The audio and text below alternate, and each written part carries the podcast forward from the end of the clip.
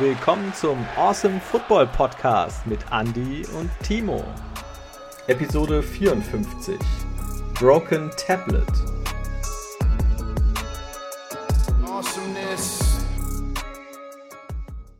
Rage Mode. und da fliegen die Einzelteile durch die Gegend. ja, so sieht's aus, wenn äh, einer richtig sauer ist und mal ein Tablet durch die Gegend schmeißt. Hallo zusammen da draußen. Servus. ja, ähm, was hatten wir schon wieder für einen krassen Spieltag mit so überraschenden Ergebnissen? Das ist schon pervers momentan, würde ich sagen. Ja, genauso wie das Tippspiel. Du hast einfach alle drei unterschiedlichen richtig getippt. Ja, soll ich sagen, dass es äh, gekonnt war? Nein, war es natürlich nicht. Äh, es ist wie immer natürlich mega viel Glück dabei. Hast du denn eigentlich den Zwischenstand? Nein. Ich habe ich habe auch nicht geguckt. ich werde werd demnächst mal zusammenzählen. Ja, wir müssten das mal machen. Ich glaube, ich müsste jetzt lügen, aber du führst, glaube ich, mit einem oder Gleichstand. Ich bin mir nicht sicher. So habe ich es auch im Kopf, ja. ja, es wird auf alle Fälle wieder richtig eng. Aber ja. das Steak dieses Mal möchte ich haben. Du hattest doch auch eins. Ja, aber du, du, gönnst diesmal. Ja, wir schauen mal. Ich tippe jetzt einfach mal richtig und dann ist gut.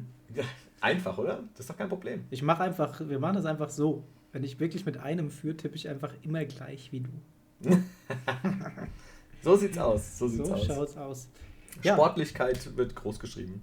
Ja, natürlich. Und dann steigen wir direkt mal in die News ein, würde ich sagen. Bei den Ravens sieht es aktuell immer noch nicht ganz so gut aus. Lamar Jackson, die Knöchelverletzung, wir erinnern uns, weiterhin noch nicht am Trainieren. Wird interessant, weil bei den Ravens ja, sieht es ja auch nicht mehr ganz so gut aus. Der Trend geht ja eher in eine bestimmte Richtung. Ja, tatsächlich äh, drohen sie langsam äh, den, den Playoff-Platz aus den Augen zu verlieren.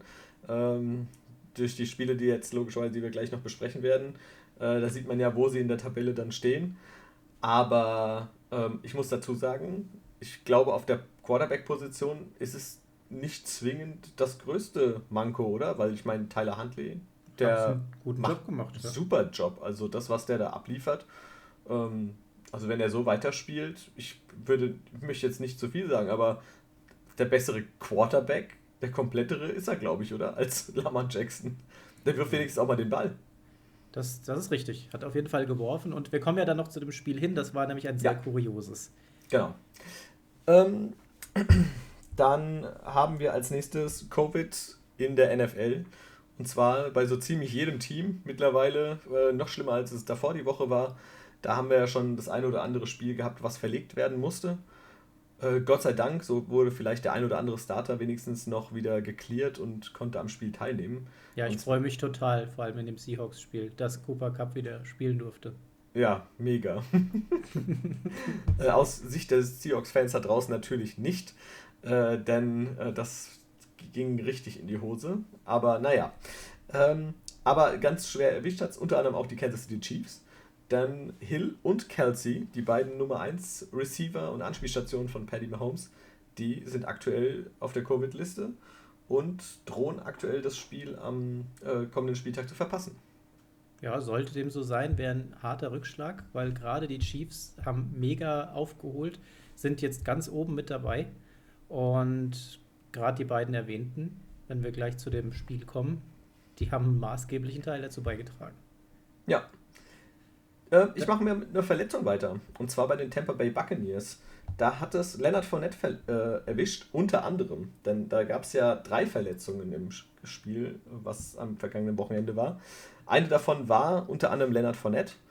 Der muss jetzt äh, tatsächlich unter das Messer und fällt für die restliche ähm, Preseason auf äh, Preseason, Regular Season auf alle Fälle aus und äh, wird erst frühestens in den Playoffs wieder zur Verfügung stehen. Ja, als Ersatz verpflichten die Bucks relativ schnell äh, Le'Veon Bell. Der darf wohl zeitnah auflaufen und ähm, ja, ich bin gespannt, was da der Impact dann sein wird. Denn Le'Veon Bell ja in der Vergangenheit nicht mehr so der großartige Spieler wie noch zu seinen Steelers-Zeiten. Aber wir haben ja bei den Bucks schon gesehen gehabt, dass zusammen mit Brady gewisse Spieler, die abgeschrieben sind und die auch von den Steelers kamen, dann doch wieder performen können. Ja, ähm, ist auf alle Fälle sehr interessant. Dann Levin Bell, der wird nicht nur äh, unter Brady spielen, sondern der kriegt auch wieder einen alten Teamkollegen, und zwar Antonio Brown. Äh, da haben wir über ein paar Wochen auch drüber gesprochen gehabt. Der wurde ja von der NFL suspendiert wegen eines gefälschten Impfnachweises.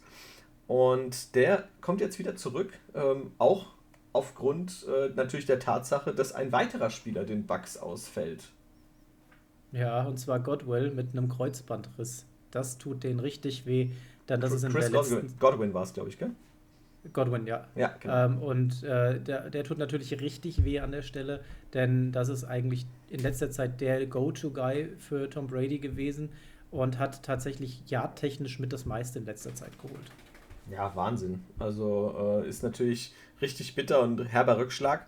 Äh, die dritte Person, die den Bucks ähm, ausgefallen ist am vergangenen Spieltag, war dann noch Mike Evans, der ebenfalls mit einer Verletzung raus musste. Ähm, ja, also da, die, werden sie vielleicht Glück haben, dass er wieder hergestellt ist bis zum nächsten Spiel. Aber wenn dir dann gleich zwei große Receiver wegbrechen, ist es natürlich schwierig. Ähm, jetzt haben sie Anthony Brown zurück. Ich weiß jetzt nicht, wie fit er ist. Ich hoffe, er hat sich in der Zeit ordentlich fit gehalten, dass das auch alles passt. Äh, aber natürlich diese ehemalige Pittsburgh Steelers ähm, Fraktion äh, mit Brown und mit Bell. Mal gucken. Äh, er hat auf alle Fälle einen Ansprechpartner direkt und wäre natürlich wichtig, dass das funktioniert. Ansonsten haben natürlich die Bucks trotz allem noch Ronald Jones, der letztes Jahr eigentlich ein gutes, äh, einen guten Job gemacht hat, aber dieses Jahr ganz klar im Schatten von Leonard Fournette stand bisher. Mhm.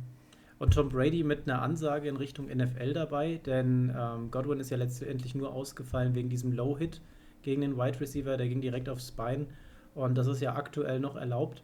Tom Brady möchte sich aber dafür einsetzen, dass hier eine Regeländerung stattfindet und dass genau solche Low-Hits gegen Wide Receiver nicht mehr erlaubt sein sollen. Ich finde, das hat seine Berechtigung, diese Forderung. Denn wenn man schaut, wenn die Wide Receiver da mit Vollgas letztendlich mit dem Ball rumlaufen und äh, da springt einem halt einer gerade in das belastende Bein, dann ist klar, was da folgt. Und zwar sowas wie jetzt hier mit Godwin, Kreuzbandriss und raus. Und äh, im Zweifel kann das auch ein Karriereende bedeuten. Von daher, das wäre tatsächlich mal eine sinnvolle Überlegung, darüber nachzudenken. Ja, also generell Low-Hits in der NFL äh, immer böse und gehen, werden natürlich immer direkt auch mit, gehen also mit äh, schweren Verletzungen einher. Ob das beim Wide Receiver ist, beim Running Back oder bei sonstigen Positionen, auch beim Quarterback ist es ja sowieso nicht erlaubt. Ähm, aber auf alle Fälle der richtige Weg, wenn man da äh, eventuell mal was dagegen tun würde. Hm. Dann haben wir die Saints vielleicht, um da mal weiterzumachen. Ja. Die starten nämlich jetzt im kommenden Spiel mit Ian Book, denn Trevor Simeon ist raus. Taysom Hill ist auf der Covid-Liste. Auch hier haut es richtig rein. Jameis Winston weiterhin noch nicht zur Verfügung stehen. Jetzt äh, wird es interessant bei den Saints. Ja, Ian Book äh, äh, gedraftet dieses Jahr von den Saints. Ich bin gespannt wie er sich machen wird, wenn er bis dahin tatsächlich der Starter ist. Aktuell sieht er die Snaps im Training auf alle Fälle äh, mit dem First Team. Schauen wir mal. Ähm, vielleicht hat Taysom Hill auch Glück und er hat zwei negative Corona-Tests innerhalb von 24 Stunden. Dann darf er ja auch wieder am Spielgeschehen teilnehmen. Eine negative Nachricht, äh, von positiven zu negativen Nachrichten, äh, kommen wir äh, zu den Giants. Und zwar, da gibt es das große Problem. Und zwar Daniel Jones, der fällt ja bereits seit zwei, drei Wochen äh, mit einer Nackenverletzung aus. Die sollte eigentlich relativ schnell behoben sein. Mittlerweile steht aber fest, für ihn ist die Saison vorbei. Äh, die Verletzung ist tatsächlich schlimmer als befürchtet und man will kein Risiko gehen bei den Giants und sagt, okay, Daniel Jones ähm, passt jetzt in dieser Saison, äh, verzichtet auf die letzten beiden Spiele für die Giants um sich vielleicht nicht noch schlimmer zu verletzen. Ähm, man hat mit Mike Glennon und auch Jake Fromm zwei äh, solide Backups. Die haben sich jetzt am vergangenen Spieltag schon die Snaps teilen dürfen. Jake Fromm hat für mich persönlich auch keinen schlechten Eindruck gemacht. Den, den Rookie habe ich äh, von letztem Jahr habe ich gerne gesehen. Der wurde letztes Jahr von den Bills gedraftet. Und da freue ich mich auf alle Fälle auch, wenn er vielleicht die ein oder andere Chance in den kommenden beiden Spielen nochmal erhält. Kommen wir zu den Broncos. Teddy B, Concussion out. Für ihn wird Drew Lock gegen die Raiders starten. Mal sehen, wie sich Drew Lock dort schlagen wird. Ich bin gespannt. Ja, äh, Teddy B hat es da übel erwischt gehabt. Äh, vielleicht kommen wir danach auch nochmal dann zu dem, äh, während dem Spiel da drauf zu sprechen. Sah auf alle Fälle übel aus, aber ähm, er hat ja dann doch, Gott sei Dank, relativ schnell Entwarnung gegeben. Schauen wir mal. Ähm, auf alle Fälle äh, einen großen Rekord hat Matthew Stafford erzielt. Und zwar der Quarterback, der knackte jetzt die Marke von 50.000 Passing Yards und das im Rekordtempo. Ähm, er hat dafür tatsächlich nur, in Anführungsstrichen, 182 Spiele gebraucht. Und das ist das, der schnellste Wert, den bisher, ähm, ja, es hat noch kein Quarterback schneller geschafft, diese 50.000 Passing Yards zu erreichen. Also schon ziemlich ordentlich, muss ich sagen. Ist auch die Saison aktuell von ihm äh, über weite Strecken echt klasse. Also macht Spaß, ihm zuzugucken. Genau, so ein paar Auf und Abs waren jetzt ja auch mit dabei, aber alles in allem finde ich Stafford bei den Rams wirklich eine super Ergänzung und komplettiert das Team schon ordentlich. Ja, das stimmt. Schauen wir in Richtung Panthers. Da wird Cam Newton ähm, im nächsten Spiel gegen die Bucks starten. Letzte Woche haben sich ja noch Newton und PJ Walker die Snaps geteilt. Das ganze Experiment scheint nach hinten losgegangen zu sein. Es hat, ist ja nicht aufgegangen. Deswegen Newton komplett durchspielend, so der aktuelle Plan. Und gegebenenfalls werden wir aber auch Sam Darnold nochmal wiederkommen sehen. Dann ähm, haben wir noch Von Miller. Und zwar, der erzielt im Spiel, das vorab schon mal, gegen die Seahawks, äh, was dir bestimmt nicht geschmeckt haben sollte, äh, unter anderem seinen ersten Sack. Und das gegen Russell Wilson.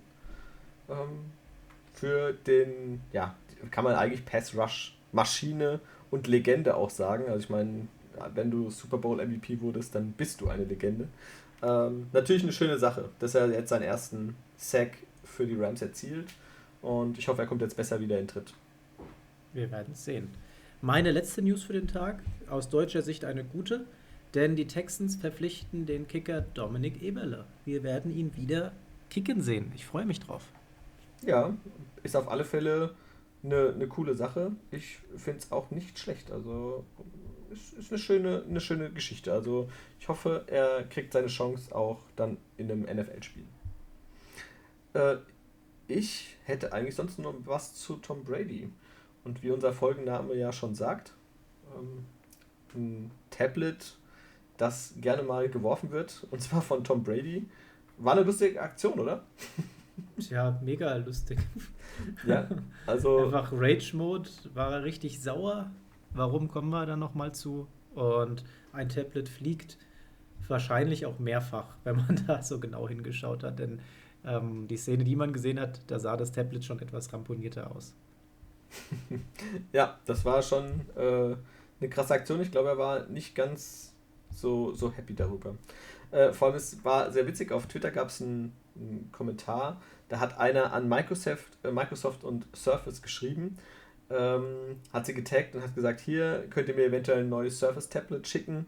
Ich habe es meins einem Freund geliehen und der hat es kaputt gemacht. Ja, danke und frohe Weihnachten. Und da hat tatsächlich Microsoft Support darauf geantwortet ähm, dass sie sich die, das Tape angeguckt haben und müssen leider feststellen, dass er ähm, das äh, Tablet runtergeworfen hat, auch wenn dieser Freund mehrere NFL-Rekorde aktuell hält, für, unter anderem für Career Completions, ähm, kann er ihm nur hier ein paar Tipps geben, wie man ein Surface besser behandelt, ja, und hat dann auf ein paar Cases verwiesen. Also sehr cool reagiert auf alle Fälle von diesem Microsoft Support. Medienwirksam. Genau, sehr, sehr ordentlich. Ähm, andere Story dazu natürlich, OBJ äh, war auch ein Thema. Da hat auch einer äh, auf Twitter mit verlautbaren lassen, wenn OBJ das gewesen wäre, der dieses Tablet geworfen hätte. Ja? Äh, hätte man ihn wahrscheinlich eine Diva oder Locker Room Cancer genannt. Bei Brady ist es einfach nur, naja, der ist halt verbissen, der will gewinnen und nicht verlieren. Äh, siehst du das auch so? Ja, ist de facto so. Also da wird mit mehreren Maßstäben gemessen, glaube ich tatsächlich. Tom Brady hat halt einfach einen gewissen Status schon erreicht in seiner Karriere, dass er in gewisse Richtungen vielleicht unantastbar wirkt. Und ähm, ja, da sind halt andere Charaktere, die halt anderweitig schon mehrfach aufgefallen sind. Bei denen würde das dann halt ins Konzept Diva besser reinpassen und die Story sich besser verkaufen lassen. Ja, ja, das stimmt. Gut, dann Springen wir in die Spiele rein, würde ich sagen. Spiele, ja. Und den Anfang machen wir mit dem Spiel Kansas City Chiefs gegen die Los Angeles Chargers. Und hier gewinnen die Chiefs mit 34 zu 28. Und die Chiefs holen sich den nächsten Sieg. Und der gegen den direkten Division-Rivalen ist eben mal doppelt wichtig. Und wenn wir schauen, das sah ziemlich knapp aus bis so eine Minute vor Schluss. Denn da haben wir noch sieben Punkte Rückstand und es sah nicht danach aus, als würden die Chiefs das tatsächlich noch machen. Aber mit den folgenden acht Spielzügen, die wir dann sehen durften, ähm, bewegte dann Patrick Mahomes mit seiner Offense den Ball in acht Spielzügen, wie gesagt, 75 Yards ähm, nach vorne und brachte das Spiel dann erstmal in die Overtime. Darunter waren zwei Big Plays dabei, und zwar ein 20-Yard-Wurf auf Hill. Und dann lief Mahomes auch selbst nochmal für 32 Yards, sein bisher längster Lauf in dieser Saison. Also Paddy Mahomes hat Bock gehabt, er wollte dieses Spiel auf jeden Fall nicht verlieren. Und äh, wenn wir dann einfach mal reinschauen, wer ihn denn generell durch dieses Spiel getragen hat, dann fallen einfach zwei Namen direkt ins Auge. Einmal wie immer Travis Kelsey. Der fängt direkt mal 10 Pässe für 191 Yards, zwei Touchdowns. Mega Abend gehabt. Und weil das ja noch nicht ausreicht, kommt dann noch Tarek Hill dazu. Der fängt 12 für 148 Yards, ebenfalls ein Touchdown. Patrick Mahomes wirft insgesamt 47 Mal den Ball, 31 Mal kommt er an für 410 äh, Yards, drei Touchdowns, eine Interception. Das sind einfach mal hammerkrasse Werte. Und wenn wir einfach mal schauen, die beiden zusammen, die fangen einfach 26 der 45 Passversuche und die Defense der, der Chargers sieht da tatsächlich kein Land. Sie hätten im Prinzip es schaffen müssen, einen aus dem Spiel zu nehmen. Dann hätten sie sich schon mal sehr viel Arbeit erspart. Aber das gelingt einfach nicht. Und das ist einfach ein mega krasses Spiel gewesen. Und schauen wir mal in die Statistiken bei den Chargers mit rein. Da ist es Justin Herbert, der 22 von 38 anbringt für im Vergleich nur 236 Yards, zwei Touchdowns, eine Interception. Und da ist der Top-Wide Receiver Keenan Allen mit sechs Passempfängen und 78 Yards, einem Touchdown. Das, das wirkt sehr traurig, wenn man vorher mal die, die Statistiken auf der Seite von den Chiefs dann tatsächlich sich angeschaut hat. Ja, also die, die Partie an sich war wirklich spannend bis zum Schluss.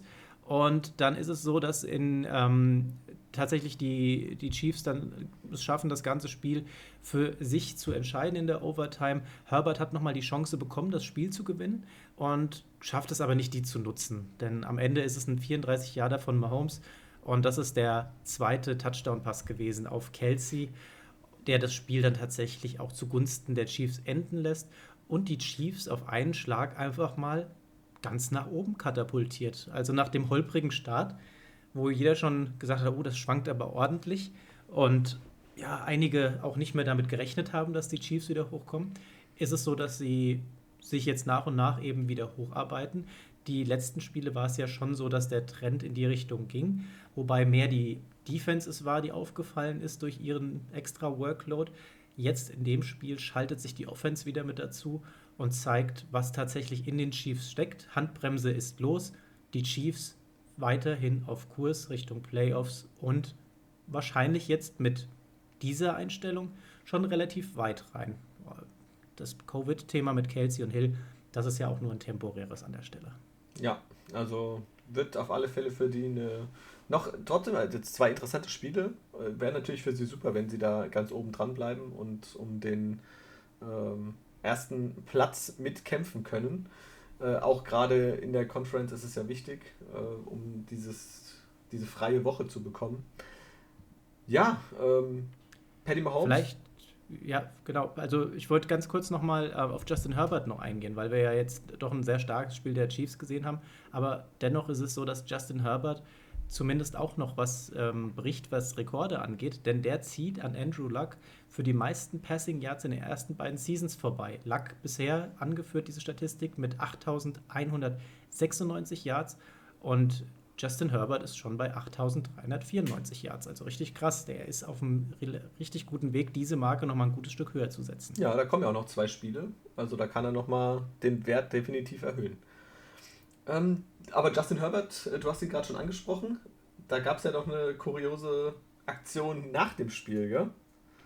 Da war ja der Bruder von Patrick Mahomes involviert, äh, der ja auch unter anderem neben dem, wie immer, äh, neben dem Platz mit Patrick Mahomes Freundin äh, posiert hat und gemacht. Gell? Der hat da ist ein bisschen in die Schlagzeilen geraten, weil er ja mit einer mit seinem Gefolge, sage ich mal, äh, in ein örtliches äh, Restaurant wollte. Äh, kein übergroßes Restaurant, sondern relativ klein gehalten. Aber die hatten logischerweise nicht genug Platz für die vielen Leute, die da reinkamen und haben ihm halt gesagt, dass er leider halt nicht da bleiben kann. Daraufhin war er so empört, dass er dann auf seinen Social Media Kanälen dieses Restaurant komplett äh, runtergeputzt hat. Aber die Antwort von dem Restaurantbesitzer fand ich sehr gut, denn der hat ziemlich suffisant geantwortet und sich entschuldigt, in Anführungszeichen, dafür, dass er äh, leider keinen Platz für ihn hatte, aber natürlich es auch schade findet, dass er seine Reichweite, die der Bruder von Patrick Mahomes unter anderem natürlich hat, äh, durch seinen Bruder, ähm, dafür nutzt, ein kleines Restaurant zu schädigen, anstatt mal etwas Anständiges zu machen.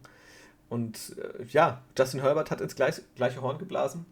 Der hat äh, nach dem Spiel nur gesagt gehabt, Paddy Mahomes, äh, Glückwunsch zu dem Spiel, du hast es äh, auf alle Fälle verdient gewonnen.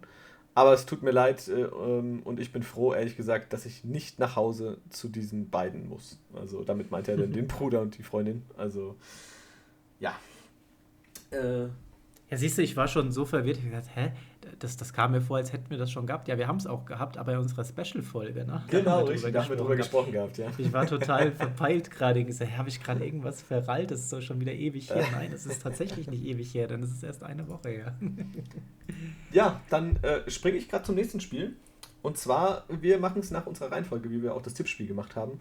Äh, und nicht, wie die Spiele dann tatsächlich auch stattgefunden haben. Denn ich komme jetzt zu den Raiders gegen die Browns. Das ging 16 zu 14 für die Raiders aus. Und das Spiel stand ja äh, oder war um Mittwoch um 1 Uhr nachts unserer Zeit, hat das stattgefunden. Ich weiß das sehr gut, denn ich habe es mir tatsächlich äh, anfangs angetan. Und äh, weil ich natürlich darauf gehofft hatte, beziehungsweise weil auch Nick Chubb mein Running Back in Fantasy ist und ich wollte natürlich wissen, wie er spielt und naja. Ähm, da hast du einfach mal wieder die Nacht zum Tage gemacht. Sozusagen, ja. Äh, es hat sich aber tatsächlich nicht gelohnt und ich bin auch irgendwann eingeschlafen. Denn ähm, ich musste natürlich auch am nächsten Tag wieder raus. Aber es war auch kein äh, besonders besonderes Spiel, sage ich mal so. Es war auf beiden Seiten äh, ein, ich sag mal, nicht Abnutzungskampf, aber es waren auf beiden Seiten äh, beiden Seiten Fehler gerade auf äh, Seiten der Raiders, die die Browns aber nicht nutzen konnten. Ja? Ähm, die sind tatsächlich bei diesen 14 Punkten hängen geblieben. Äh, bitterer, äh, ja, bitteres Brot auf alle Fälle für äh, Chase McLaughlin, das war der Kicker an diesem Abend für die Browns. Der hat nämlich sein einziges Field Goal daneben gesetzt. Und wenn wir mal rechnen, 16-14, das Field Goal das war der Sieg. dann wäre es der Sieg für die Browns gewesen. Ähm, ja, äh, so steht am Ende ein Sieg für die Raiders. Äh, und das auch ohne Riesenzahlen. Ja? Also, wenn ich mir gucke, ist ziemlich ausgeglichen. Äh, Zay Jones war an dem Abend der Receiver mit den meisten Yards. Äh, hat ein bisschen Hunter Renfro abgelöst gehabt an diesem Abend, denn äh, der war ja sonst die letzten Wochen eigentlich immer der Garant bei den Raiders. 67 Yards ist tatsächlich nicht viel für Zay Jones. Äh, und auch am Boden. Josh Jacobs mit 52 Yards, Peyton Barber mit 34 Yards. Ähm, da lief nicht sonderlich viel, muss ich sagen, für die Raiders. Aber Zay Jones, äh, 67 Yards, die glänzen ja fast im Vergleich zu Clevelands Receiver Nummer 1 People Jones, der auf 48 Yards kommt. Ja, also das war äh, keine, keine besonders starke Leistung. Man muss dazu sagen, bei den Browns natürlich äh, ohne die Covid äh, äh, ausgefallenen Baker Mayfield, den Nummer 1 Quarterback, Nummer 2 Quarterback Case Keenum ebenfalls nicht dabei. Und da haben sie Nick Mullins aus dem Practice Squad verpflichtet.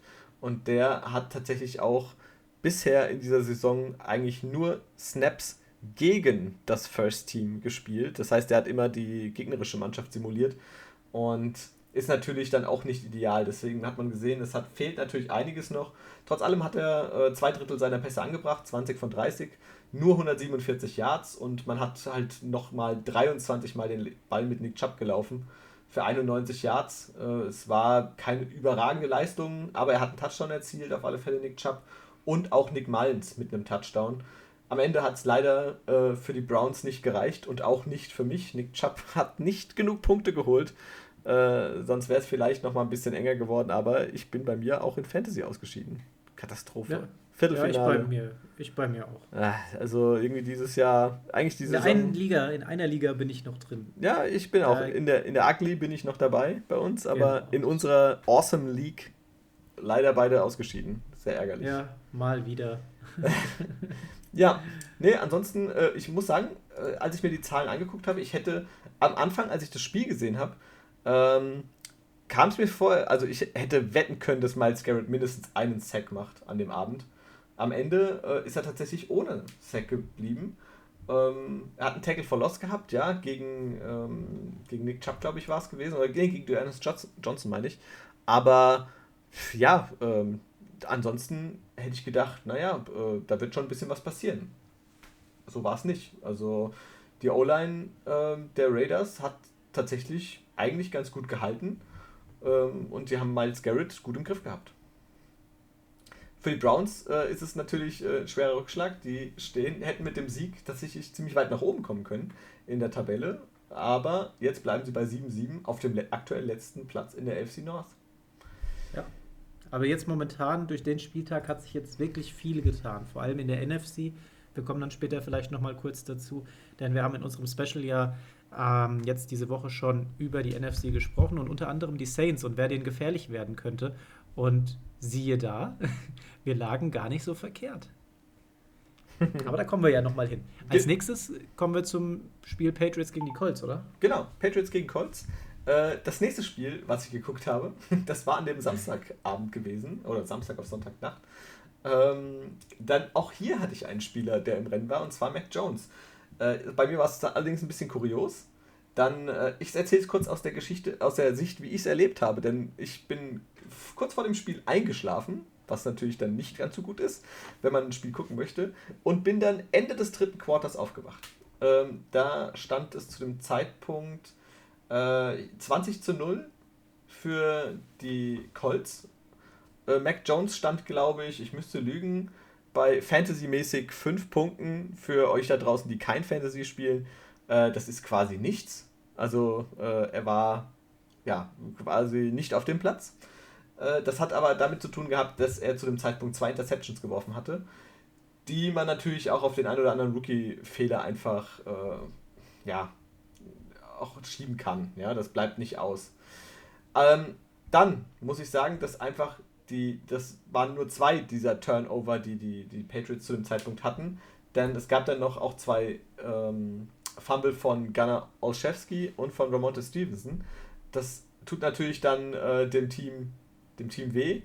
Äh, und gerade die Colts mit einem äh, Laufspiel von Jonathan Taylor, der wieder unglaubliche 170 Yards hatte, ähm, das war ähm, ja top. Ja, also die bestrafen das natürlich sofort. Da brauchen sie keinen Carson Wentz, der am Ende den Ball äh, zwölfmal wirft, nur fünfmal anbringt und für 57 Yards. Äh, sie hätten auch ohne Quarterback spielen können. Ja, gibt Jonathan Taylor den Ball, der Rest läuft. Im wahrsten Sinne des Wortes. Äh, wenn man sieht, Zach Pascal, vorhin haben wir ähm, über die Raiders und über die Browns gelacht mit den Werten. Zach Pascal, bester Passer äh, oder Passempfänger mit 23 Yards. Also war, Ging war jetzt nicht, so viel. Nein. äh, für mich war es dann aber ganz schön. Dann Ende des dritten Quarters, ich bin äh, wach geworden, habe das gesehen. Da habe ich noch den Platzverweis quasi für Michael Pittman Jr. gesehen der, den du ja in deinem Fantasy-Team hattest und dich gewundert hast, warum dein Spieler so wenig Punkte hatte. Äh, er ist in der dritten, im dritten Quarter zum Duschen geschickt worden. Aufgrund einer dämlichen Aktion einfach, ja. Also, ähm, wenn du deinem Gegenspieler auf dem Helm haust, äh, ja, das hat da nichts zu suchen und das wurde auch zu Recht bestraft äh, und er wurde rausgestellt. Ich würde jetzt mal unterstellen, dass da aber fantasy-technisch nicht noch so viele Punkte mehr dazugekommen wären, wenn man schaut, was Carsten das, fabriziert das hat. Das ist wohl wahr, ja. Äh, ich glaube, das wird keinen großen Aus, Ausschlag gegeben haben, ja. Ähm, Mac Jones hat tatsächlich dann im vierten Quarter nochmal richtig aufgedreht, hat ordentlich die Pass, äh, sein, sein, sein Rating erhöht Unter anderem mit zwei Touchdown-Pässen auf Hunter Henry in die Endzone, was sehr gut war. Also das hat echt gut funktioniert. Laufspiel an dem Tag äh, wieder, ja, ich sag mal, relativ bescheiden. Ramonte Stevenson ähm, 10 Mal gelaufen, 36 Yards. Ansonsten kam eigentlich alles nur noch über die Receiver. Ähm, Kendrick Bourne zweimal für 19 Yards und auch Jacoby Myers einmal für 9 Yards gelaufen. Das ist alles irgendwo, ja, nicht die große, die große Nummer. Auf der, wenn du auf der anderen Seite Jonathan Taylor hast, der halt äh, alles in Grund und Boden läuft. Ja, aber sind wir mal ehrlich, wenn du die 17 Punkte, die du hast, nur im vierten Quarter holst, boh, dann hast du eine harte Zeit vor dir. Ja, ich glaube, also natürlich, äh, Patriots machen, haben Rookie-Fehler gemacht, gerade ähm, der Quarterback Mac Jones. Das merkst du natürlich schon. Ich aber Essen, Essen Rookie, ja. Also da kann man nichts sagen. Ähm, er darf Fehler machen. Er hat bisher überragend gespielt, jetzt die letzten Spiele gerade auch. Jetzt haben sie verloren, ärgerlich, aber ähm, vielleicht zur rechten Zeit. Lieber jetzt gegen die Colts verlieren und jetzt in der nächsten Woche wieder gegen die Bills angreifen. Und ähm, für die Patriots war es so ein kleiner Dämpfer. Für die Colts natürlich ein Sieg zur rechten Zeit. Also die stehen jetzt auch nur noch einen Sieg hinter den Titans und äh, ist natürlich eine super Story. Also ich denke mal tatsächlich, dass die Colts äh, tatsächlich irgendwo noch sich in die Playoffs retten könnten. Ja, das ist auch so meine Vermutung. Also dass durch Jonathan Taylor würde es auf jeden Fall berechtigt Sinn machen, dass sie da mitmischen dürfen. Da gibt es andere Teams, die weitaus schlechter aufgestellt sind. Aber wenn wir uns die Leistung von Carson Wentz anschauen, ähm, so wird das halt nicht tief reingehen. Ne? Also da muss tatsächlich noch was passieren, denn mit 57 Yards durch den Pass, sorry, ja. da kommst du, kommst du auch mit der besten Defense nicht weit. Dann, ich habe gerade schon die Bills angesprochen, dann mach du vielleicht mit dem Spiel Bills gegen Panthers weiter. Panthers gegen Bills und das entscheiden die Bills für sich mit 31 zu 14. Die Offense der Panthers weiterhin mit sehr vielen Problemstellen. Die haben ja erst vor kurzem die äh, Joe Brady ent, äh, entlassen gehabt, aber auch das hat tatsächlich die Probleme in der Offense nicht verschwinden lassen. Ähm, wir haben, ich habe es vorhin ja angesprochen gehabt, wir haben es ja gesehen gehabt, dass dieses Wechsel mit dem Quarterback, das haben wir die Woche davor gesehen gehabt, ähm, nicht so aufgegangen ist. Newton hat jetzt in dem Spiel gegen die Bills tatsächlich die volle Distanz äh, gespielt, aber ohne wirklich guten oder reichhaltigen Impact. Denn ähm, die starke D-Line der Bills, die haben einfach verhindert, dass da auch nur irgendwas tatsächlich anbrennt. Durch die Luft ließen die Bills so gut wie gar nichts zu. Ähm, Cam Newton kommt natürlich im Direktvergleich mit Carson Wentz doch noch mal ein bisschen besser davon. Der hat 18 von 38 für zumindest mal 156 Yards angebracht. Ein Touchdown, eine Interception, wurde viermal gesackt. Aber unterm Strich ist da nicht so viel passiert. Ähm, das längste Passplay übrigens in dem Spiel, das mehr als 10 Yards hatte, das hat DJ Moore gefangen gehabt, waren ganze 11 Yards. Also die haben da nicht wirklich viel in die, in die, in die Länge tatsächlich geworfen gehabt. Und ähm, daraus sind dann zwar Situationen entstanden, aber tatsächlich so diese reinen Yards durch die Luft, 11 Yards, das ist halt wirklich nicht der Hammer, wenn das dein längster Wurf war. Newton bei den 38 Passversuchen gerade mal, wie gesagt, mit den 156 Yards und die Interception dann auch noch kurz vor Ende. Die Bills Offense hat sich aber, wenn man ehrlich ist, auch relativ schwer getan. Im ersten Quarter schaffen auch die Bills keine Punkte aufs Board zu bringen. Bei einem Fumble von Allen konnte zum Glück gerade noch mal ein Turnover verhindert werden. Das war echt eine ganz knappe Geschichte. Da sah äh, Allen auch wirklich nicht so gut aus. Im Laufe des Spiels fand Allen dann aber in die Partie rein. Gabriel Davis war so der herausragendste Spieler für für diesen Abend, was die, die Offense und die Wide Receiver Position anging. Der kommt nämlich auf fünf Receptions für 85 Yards und zwei Touchdowns. Gar nicht so schlecht. Dawson Knox dahinter ähm, fängt den Ball viermal für lediglich 38 Yards und auch Stephon Dix mit vier Catches für 35 Yards, der macht zumindest noch einen Touchdown. Schauen wir in die Offense, was das, was das Laufspiel angeht. Da ist es Devin Singletary, der den Ball 22 Mal läuft für 86 Yards und auch hier noch einen Touchdown tatsächlich verwandeln kann. Alles in allem ein, ein Spiel, wo man sagt, ja, das äh, für die Panthers sehr schade, für die Bills äh, waren ja auch relativ viele Fehler mit drin. Wenn da jetzt stärkere Mannschaften wieder kommen, und du hast es ja vorhin gesagt, nächste Woche gegen die Patriots, könnte das Ganze nochmal sehr interessant werden. Bei den Panthers müssen wir aber auch noch erwähnen, die haben ziemliches Pech gehabt, denn kurz vor Kickoff beim Warm-up hat sich der Kicker Zane Gonzalez verletzt, konnte nicht spielen und die Panthers ohne Kicker bei dem Spiel. Die Kickoffs wurden dann vom Wide Receiver Brandon Silstra übernommen und Field Goals oder Extrapunkte hat man vergeblich gesucht, die haben sie sich nicht getraut. Also da ist tatsächlich nichts weiter passiert und so geht der Abwärtstrend für die Panthers verdient weiter. Die Bills halten sich weiterhin im Rennen mit 8 zu 6, aber tun sich tatsächlich weiterhin immer noch schwer. Und wenn jetzt da nicht langsam mal der Knoten platzt, dann kommen sie vielleicht mit Mühe und Not dann tatsächlich in die Playoffs rein. Aber ob es dann wirklich tief reicht, pff, das wage ich zu bezweifeln. Ich, ich weiß ja nicht, also um, ohne dem ähm, Tippspiel schon mal vorgreifen zu wollen, aber glaubst du dann, dass es jetzt für die Bills in der aktuellen Form so gegen die Patriots reicht? Naja, sagen wir mal so, die, die Bills haben das Potenzial, auch weiterhin ein Big Player zu sein. Sie rufen es die ganze Zeit schon nicht ab. Die Chiefs haben den Absprung da etwas besser geschafft. Bei denen sah es ja ähnlich aus. Die haben ja auch ziemlich oft jetzt gestruggelt gehabt und Spiele knapp gewonnen und dann auch noch einige Niederlagen dabei. Aber im Direktvergleich stehen die Chiefs halt schon jetzt besser, solider und, und Playoff sicherer da als die Bills. Gegen die Patriots jetzt, boah, das wird ein schweres Ding, denn die Patriots haben ja eine gute Defense da stehen. Und ja, ich weiß nicht, ob da äh, Devin Singletary auch mit seinen 86 Yards durchmarschieren kann. Das würde ich jetzt vielleicht mal bezweifeln. Und eigentlich muss tatsächlich der Knoten platzen. Ähm, Allen muss wieder besser werfen, genauer werfen. Er muss wieder mehr Stevan Dix finden können, Dawson Knox ähm, und wer da vorne noch alles so rumrennt. Ich bin mir noch nicht sicher. Ich glaube tatsächlich, eine Chance haben sie gegen die Patriots, aber genauso gut haben die Patriots auch eine Chance. Das ist eins der Spiele, die wird sicher, das sicherlich sehr interessant wird, weil es für beide Teams natürlich um einiges geht.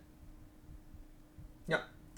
Ähm, ich tendiere tatsächlich trotz allem, ohne dir schon mal das zu sagen, zu den Patriots. Also mhm. äh, ich, ich glaube, das läuft echt gut. Also äh, die Patriots wenn, also ich glaube, einmal natürlich, dass äh, Covid eine große Rolle spielt. Wer weiß, ich meine, es sind noch drei Tage hin. Äh, wer weiß, was dann noch passiert. Alles da kann doch mal eine ganze Mannschaft ausfallen. Rein theoretisch, ja. Da fall, fallen die Quarterbacks, die Running Backs, wie auch immer, irgendwas aus. Wide Receiver, äh, was denen alles einfällt. Das ist ja äh, ein bisschen abenteuerlich momentan. Fürs Tippspiel hätte ich gern so ein Vetorecht. Nein, du darfst das nicht. so ein Covid-Vetorecht. So, stopp. Ich will nochmal wechseln. ähm. So, dann kommen wir zum nächsten Spiel. Und zwar, das war das Topspiel. Äh, Jets gegen Dolphins. Und zwar ähm, die Dolphins ja mit einer fünf Siege anhaltenden Siegesserie ähm, als Gastgeber für die Jets gewesen. Und die haben ihre Siegesserie tatsächlich, ausgeba tatsächlich ausgebaut. Die stehen jetzt 7-7, haben den sechsten Sieg in Folge und gewinnen mit 31 zu 24 gegen die Jets. Und äh, ich muss sagen, ich habe wieder einen Zach Wilson gesehen, der nicht super gut gespielt hat, aber der diesmal wenigstens wenig Fehler gemacht hat. Ja, er hatte den Fumble, ja, aber im Großen und Ganzen muss ich sagen, ähm, gefällt er mir jetzt so von Woche zu Woche eigentlich besser. Also er findet, finde ich jetzt langsam wieder ein bisschen in die Spur und ich bin nicht so enttäuscht, wie es noch vor einigen Wochen, auch vor seiner Verletzung, enttäuscht war von Zach Wilson. Also das mal so als Positives zu den Jets. Oh. Naja, 13 von 23, 170 Yards. Ja, trotz allem, klar, aber jetzt guck mal, er wurde sechsmal gesackt. Was willst du mit der O-Line machen, äh, wenn, wenn dich halt die, die äh, Defense der Miami Dolphins einfach auseinander nimmt? Ja, also ich finde. Schneller laufen. Ja, er hätte auch den Ball schneller wegwerfen können, dann hätte er mehr Interceptions gehabt. Aber er hat keine Interception gemacht und ich sag mal, vor, gerade vor seiner Verletzung oder auch vielleicht vor zwei Wochen, hätte er das vielleicht gemacht. Ja, er hätte den Ball weggeworfen, in, unnötig in die Hände von einem Savian Howard, der sich freut, dass er zwei, drei Interceptions fängt an dem Abend. Aber er hat die Fehler nicht gemacht, also muss man vielleicht auch mal lobend erwähnen, dass das äh, auf alle Fälle ein Ticken besser geworden ist. Auf Seiten der Dolphins ähm, einer ganz groß aufgespielt und zwar Duke Johnson. Den kennen wir noch aus dem letzten Jahr von den Texans. der äh, ist jetzt so ein bisschen notgedrungen eigentlich so zum Dolphins-Starter geworden. Äh, war auch ja etwas äh, länger raus gewesen, jetzt wieder da und hat direkt Miles Gaskin als Nummer 1 Running Back direkt abgelöst. Äh, 22 Mal gelaufen, 107 Yards und auch zwei Touchdowns. Also das war eine sehr, sehr gute Leistung von ihm. Hat damit die Miami Dolphins auf alle Fälle getragen und war mit ein ganz großer Punkt, äh, warum die Dolphins am Ende das Spiel gewinnen. Tour ähm, 16 von 27, 196 Yards, zwei Touchdowns, aber halt auch zwei Interceptions. Und die beiden haben tatsächlich die Jets nochmal so ein bisschen zurück ins Spiel gebracht. Die Jets äh, zu Beginn ja mit einem 10-0 Start gewesen. Äh, Start. Dann gab es 17 Punkte in Folge für die Dolphins, ehe es dann am Ende nochmal tatsächlich relativ knapp wurde. Äh, aber die Jets konnten dann am Ende das Ruder leider nicht rumreißen. Für mich persönlich. Also ich hätte mich für die Jets gefreut.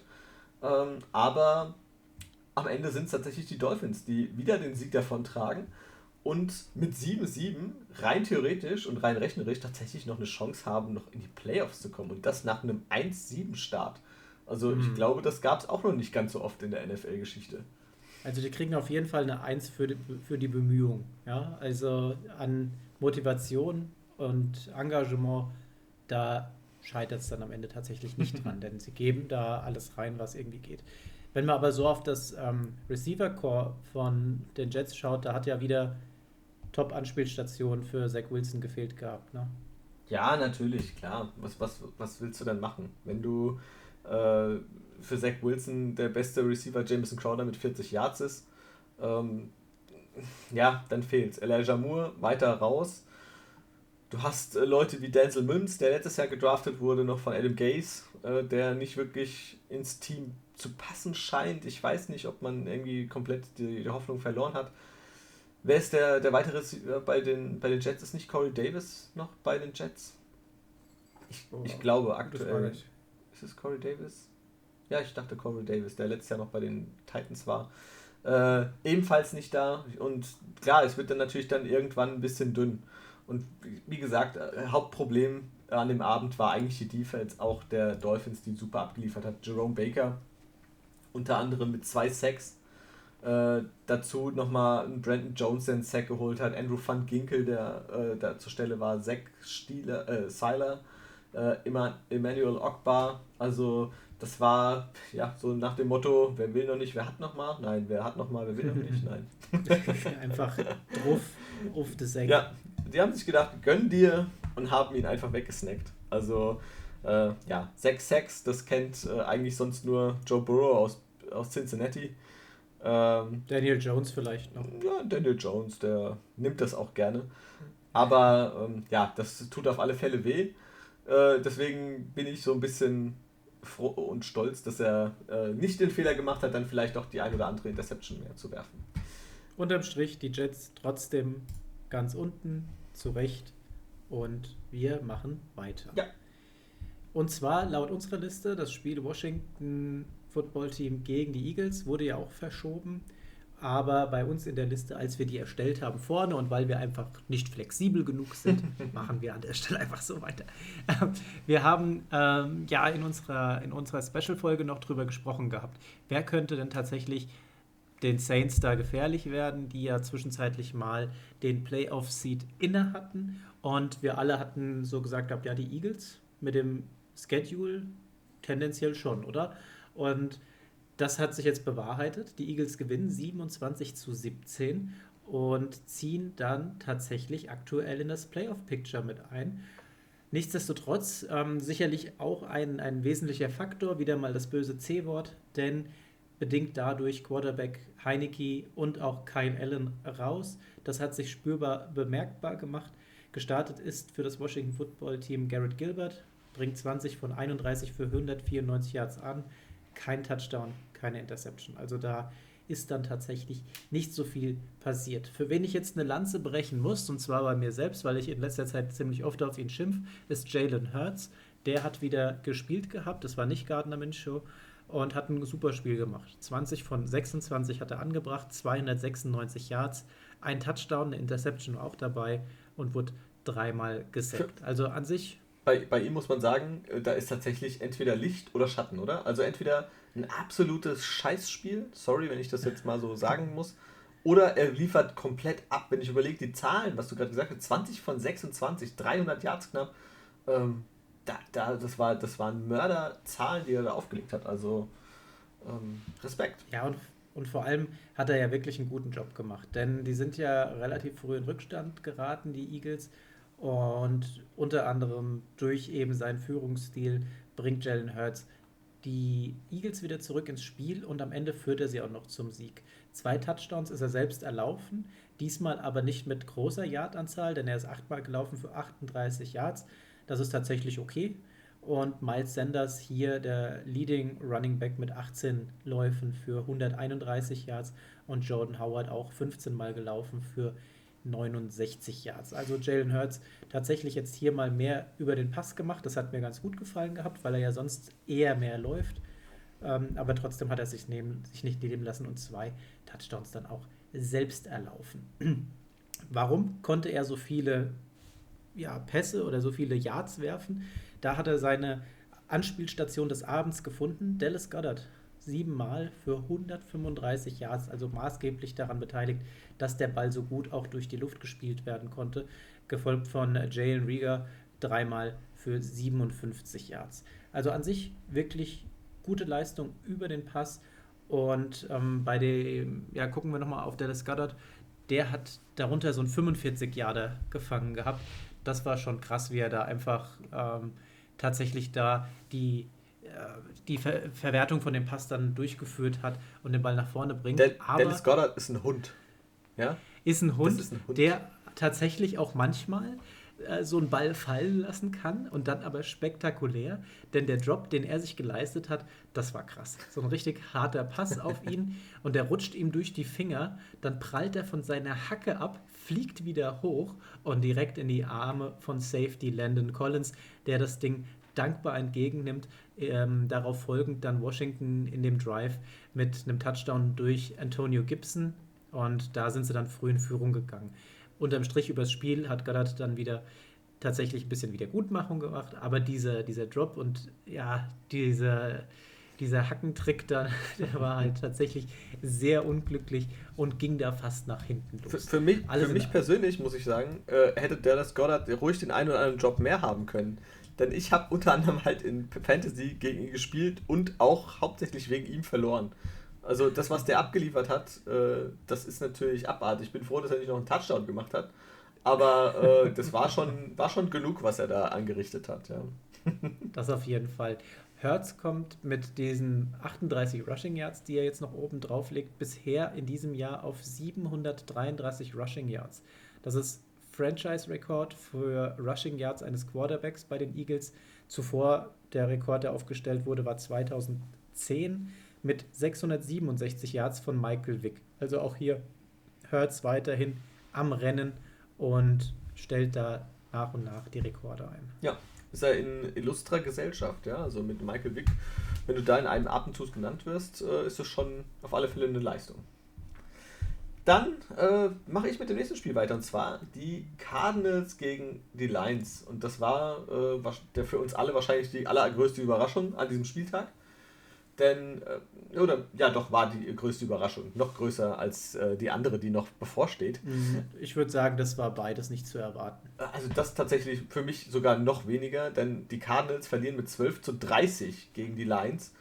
Und es war ein absolut kurioses Spiel. Wir haben das ja am Sonntag dann in der Red Zone quasi verfolgen können und konnten unseren Augen eigentlich nicht trauen, denn wir haben ein nahezu perfektes Spiel von Jared Goff gesehen. Jared Goff, der abartig seine Zahlen, also es ist ja wirklich, äh, wirklich nah an der Perfektion. 21 von 26 Pässe angebracht, 216 Yards, drei Touchdowns, keine Interception, ein Rating von 139,7 äh, ist das Jared Goff? ist tatsächlich äh, Jared Goff in seiner allerbesten Zeit.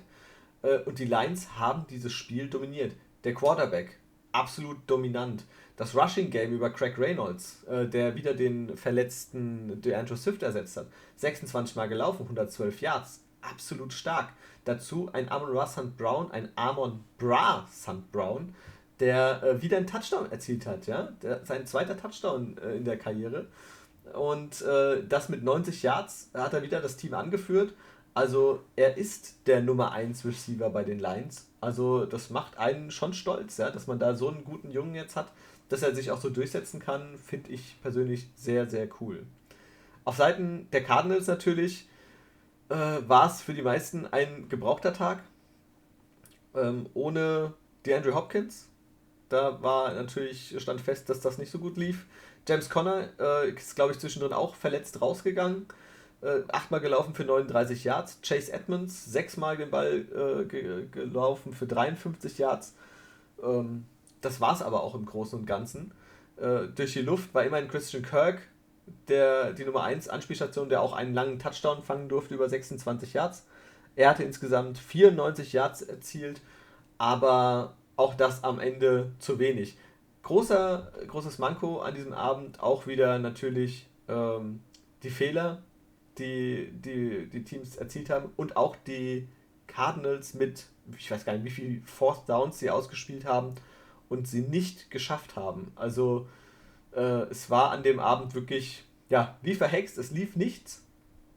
Ähm, Kyler Murray noch mit dem Fumble, Gott sei Dank konnte er äh, recovered werden, aber ja, ist natürlich immer nicht äh, so, so clever, wenn man dann auch Strafen kassiert zu ungünstigen Momenten. Äh, dazu natürlich, wie gesagt, die Force Downs, die, die nicht ausgespielt wurden, ist, ist ärgerlich. Ja? Also ein Kyler Murray äh, von den Zahlen her nochmal vielleicht 23 von 41, 257 Yards, das ist alles noch im grünen Bereich irgendwo, ein Touchdown, aber halt auch eine Interception. Ähm, da fehlt natürlich was. Wenn man mal guckt, ein, Quad, ein, ein Rating von 72,9, auf der anderen Seite Jared Goff 139,7, also wir sind fast, fast doppelt so viel. Äh, ist schon auf alle Fälle eine Wucht. Am Ende durfte nochmal Colt McCoy äh, für die Cardinals ran weil äh, dann am Ende tatsächlich feststand, dass die Cardinals da ja kein Blumenkopf mehr, äh, Blumenkopf. Wer kennt ihn nicht, den allseits beliebten Blumenkopf? Dö, dö, dö, den Blumentopf, äh, ja, konnten sie nicht mehr gewinnen. Ja, man merkt, wir warten gerade Weihnachtsfeier. Äh, das ist noch der Restalkohol, der aus mir spricht. Wobei die Versprecher habe ich immer, also äh, alles ausreden. Schieben wir es einfach auf den Kinderpunsch. genau. ja, dann. Wir, wir springen weiter. Texans gegen Jaguars. Ein Kellerduell äh, sondergleichen mit einem besseren Ausgang für die Texans. Die gewinnen das Spiel mit 30 zu 16. Wir befinden uns im Spiel Nummer 1 nach der Ära von Urban Meyer. Die Probleme allerdings bleiben.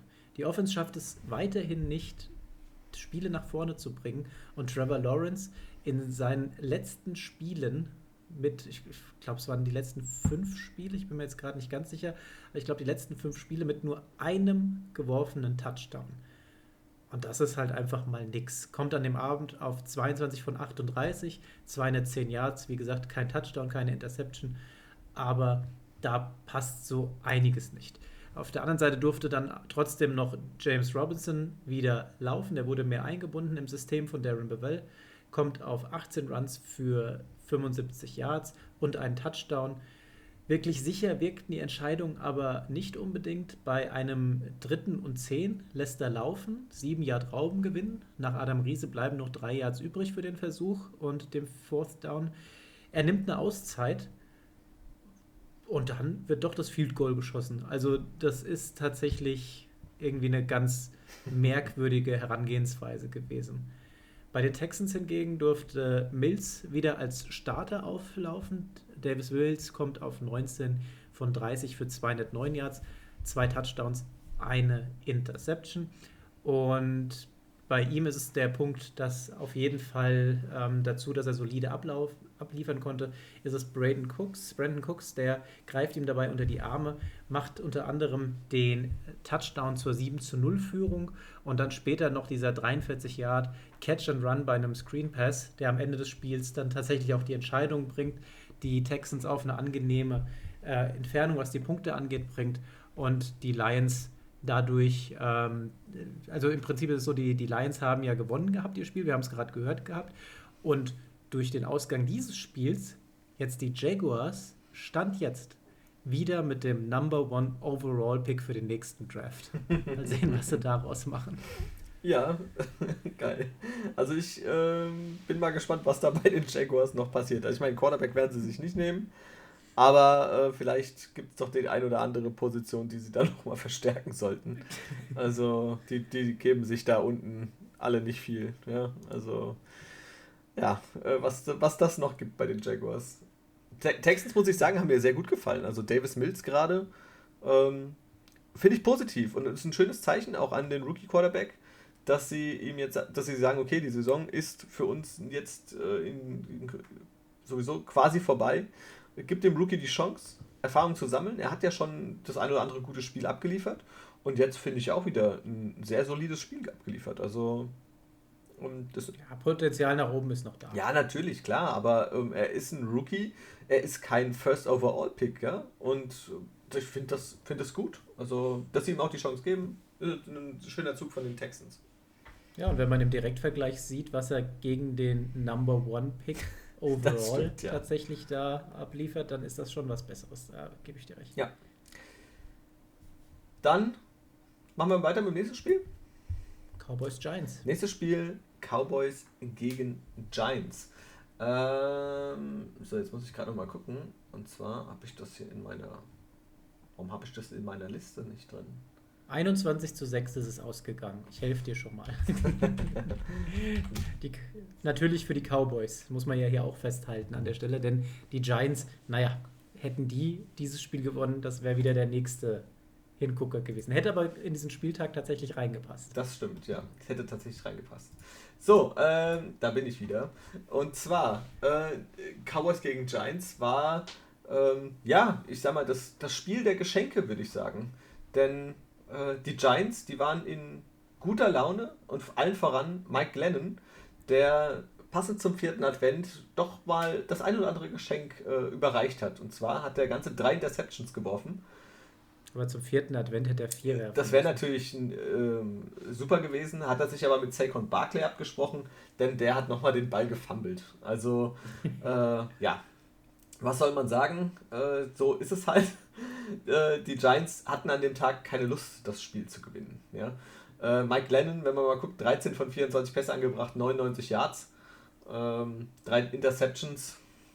Ja, äh, kann man besser machen, würde ich sagen. Äh, geht aber auch schlechter. Geht, Wir erinnern uns an Carsten Wentz. Geht schlechter, aber der gewinnt sein Spiel wenigstens. Der hat gewonnen. Ja, der gewinnt, der gewinnt das Spiel. Der steht auch nicht 4-10. das ist wohl wahr. Der steht jetzt einfach mal 8-6. Äh, aber die Giants äh, hatten noch einen Rookie-Quarterback aus dem letzten Jahr in der Hinterhand und haben mit Jake Fromm nochmal ein bisschen besser spielen können, fand ich. Hat mir auch, äh, fand ich gut, wie er gespielt hat. Äh, Jake Fromm 6 von 12 Pässe angebracht, gerade 50 Prozent, nicht die Welt, aber für 82 Yards. Und ähm, das sah, für mich persönlich besser aus, auf alle Fälle, als das, was Mike Glennon vorher abgeliefert hatte. Äh, der Head Coach der Giants hat aber auch schon gesagt, er wird sehen, wie sie sich jetzt im Training machen und eventuell dann auch ein bisschen die, ähm, die, die Snaps splitten, so dass beide wahrscheinlich etwas Spielzeit sehen werden. Auf Seiten der Cowboys ähm, denkt man, naja, 21-6, es lief alles super, aber es lief auch da nicht alles super. Denn die hatten allesamt Probleme mit Turnovern. Dann Dak Prescott, der fummelte den Ball, hat ihn auch da verloren an Austin Johnson. Und Tony Pollard, kurzfristig wieder fit geworden. Äh, der drohte ja auch auszufallen an dem Spieltag. Ebenfalls mit dem Fumble, der zwar recovered werden konnte, aber natürlich trotzdem zu einer Unzeit passiert ist. Und ähm, Tyler Bidash, ja, äh, der ebenfalls den Ball gefummelt hatte. Also, hm, ja, was, was soll man sagen? Äh, ist natürlich äh, nicht, nicht ganz so, so glücklich, wenn dann äh, noch solche Fehler passieren. Positiv zu sagen, sie haben das Spiel trotz allem gewonnen. Ja? Und das ist auch wichtig. Äh, gerade in der Regular Season musst du diese Spiele einfach gewinnen.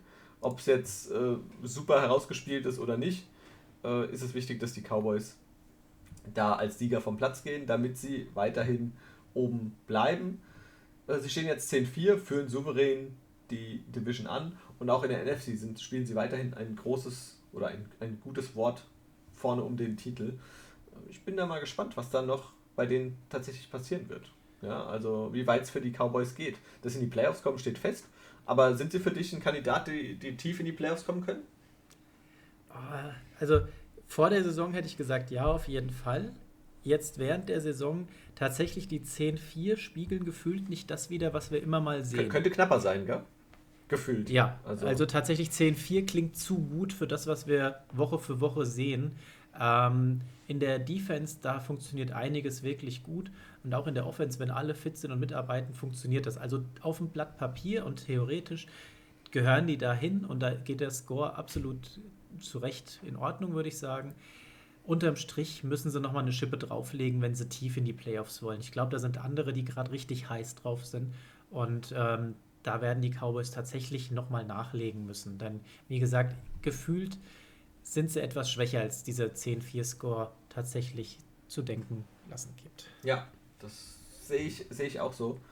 Ähm, ich muss sagen, in dem Spiel war einer ein bisschen unauffälliger, der sonst vorher die gesamte Saison über richtig brutal abgeliefert hat, und zwar Micah Parsons. Der äh, ist so ein bisschen untergetaucht in dem Spiel, hatte ich das Gefühl. Äh, hat nicht wirklich richtig dran teilgenommen. Ähm, aber wie gesagt, äh, am Ende hat es tatsächlich gereicht für die Cowboys und dann ist es auch vielleicht mal okay, wenn der ein oder andere Superstar im Team sich ein bisschen zurücknehmen kann und es trotzdem noch läuft. Ja? Also gerade jetzt gegen die Giants. Ähm, Im nächsten Spiel wird es wieder anders aussehen. Die äh, Cowboys spielen wann? Hast du das auf dem Schirm gerade zufällig? Ich schaue gerade mal. Rupp. Achso, äh, Monday Night Game äh, gegen die äh, Washington. Gegen Washington, ja. Washington Football Team. Wird auf alle Fälle ähm, auch wieder spannend. Ist ein Division-Duell. Pflichtsieg. Ja, sollte man meinen, aber du weißt, wie es ist. Ähm, Gerade Division, da gibt es Gift und Galle. Und äh, wenn sie da Pech haben und auch vielleicht einen schwachen Tag von den Leuten erwischen, gerade auch ein Parsons, der da sehr wichtig ist, dann kann das auch in die andere Richtung gehen. Ja? Du verlierst den einen oder anderen Ball. aber Parson ja gefühlt, das war jetzt mal ein schlechter Ja, Tag. natürlich, klar. Also, wenn man überlegt, was der jetzt schon alles abgefeiert hat, diese also Saison. Für, für, also Wahnsinn. Defensive Rookie of the Year definitiv und mhm. vielleicht sogar Rookie of the Year. Ja, also es wäre auf alle Fälle klasse, wenn er das hinkriegen würde. Äh, es wäre ihm zu wünschen. Also es gibt keinen Rookie, der wirklich die über die komplette Saison pervers abliefert. Aber er kann doch theoretisch Defensive Rookie und auch Defensive Player werden. Er oder? kann beides werden, ja. Also und das gab es. Muss man mal überlegen. Gab es, äh, glaube ich, das letzte Mal seit 1980, glaube ich. Also es ist Echt? schon eine Weile her.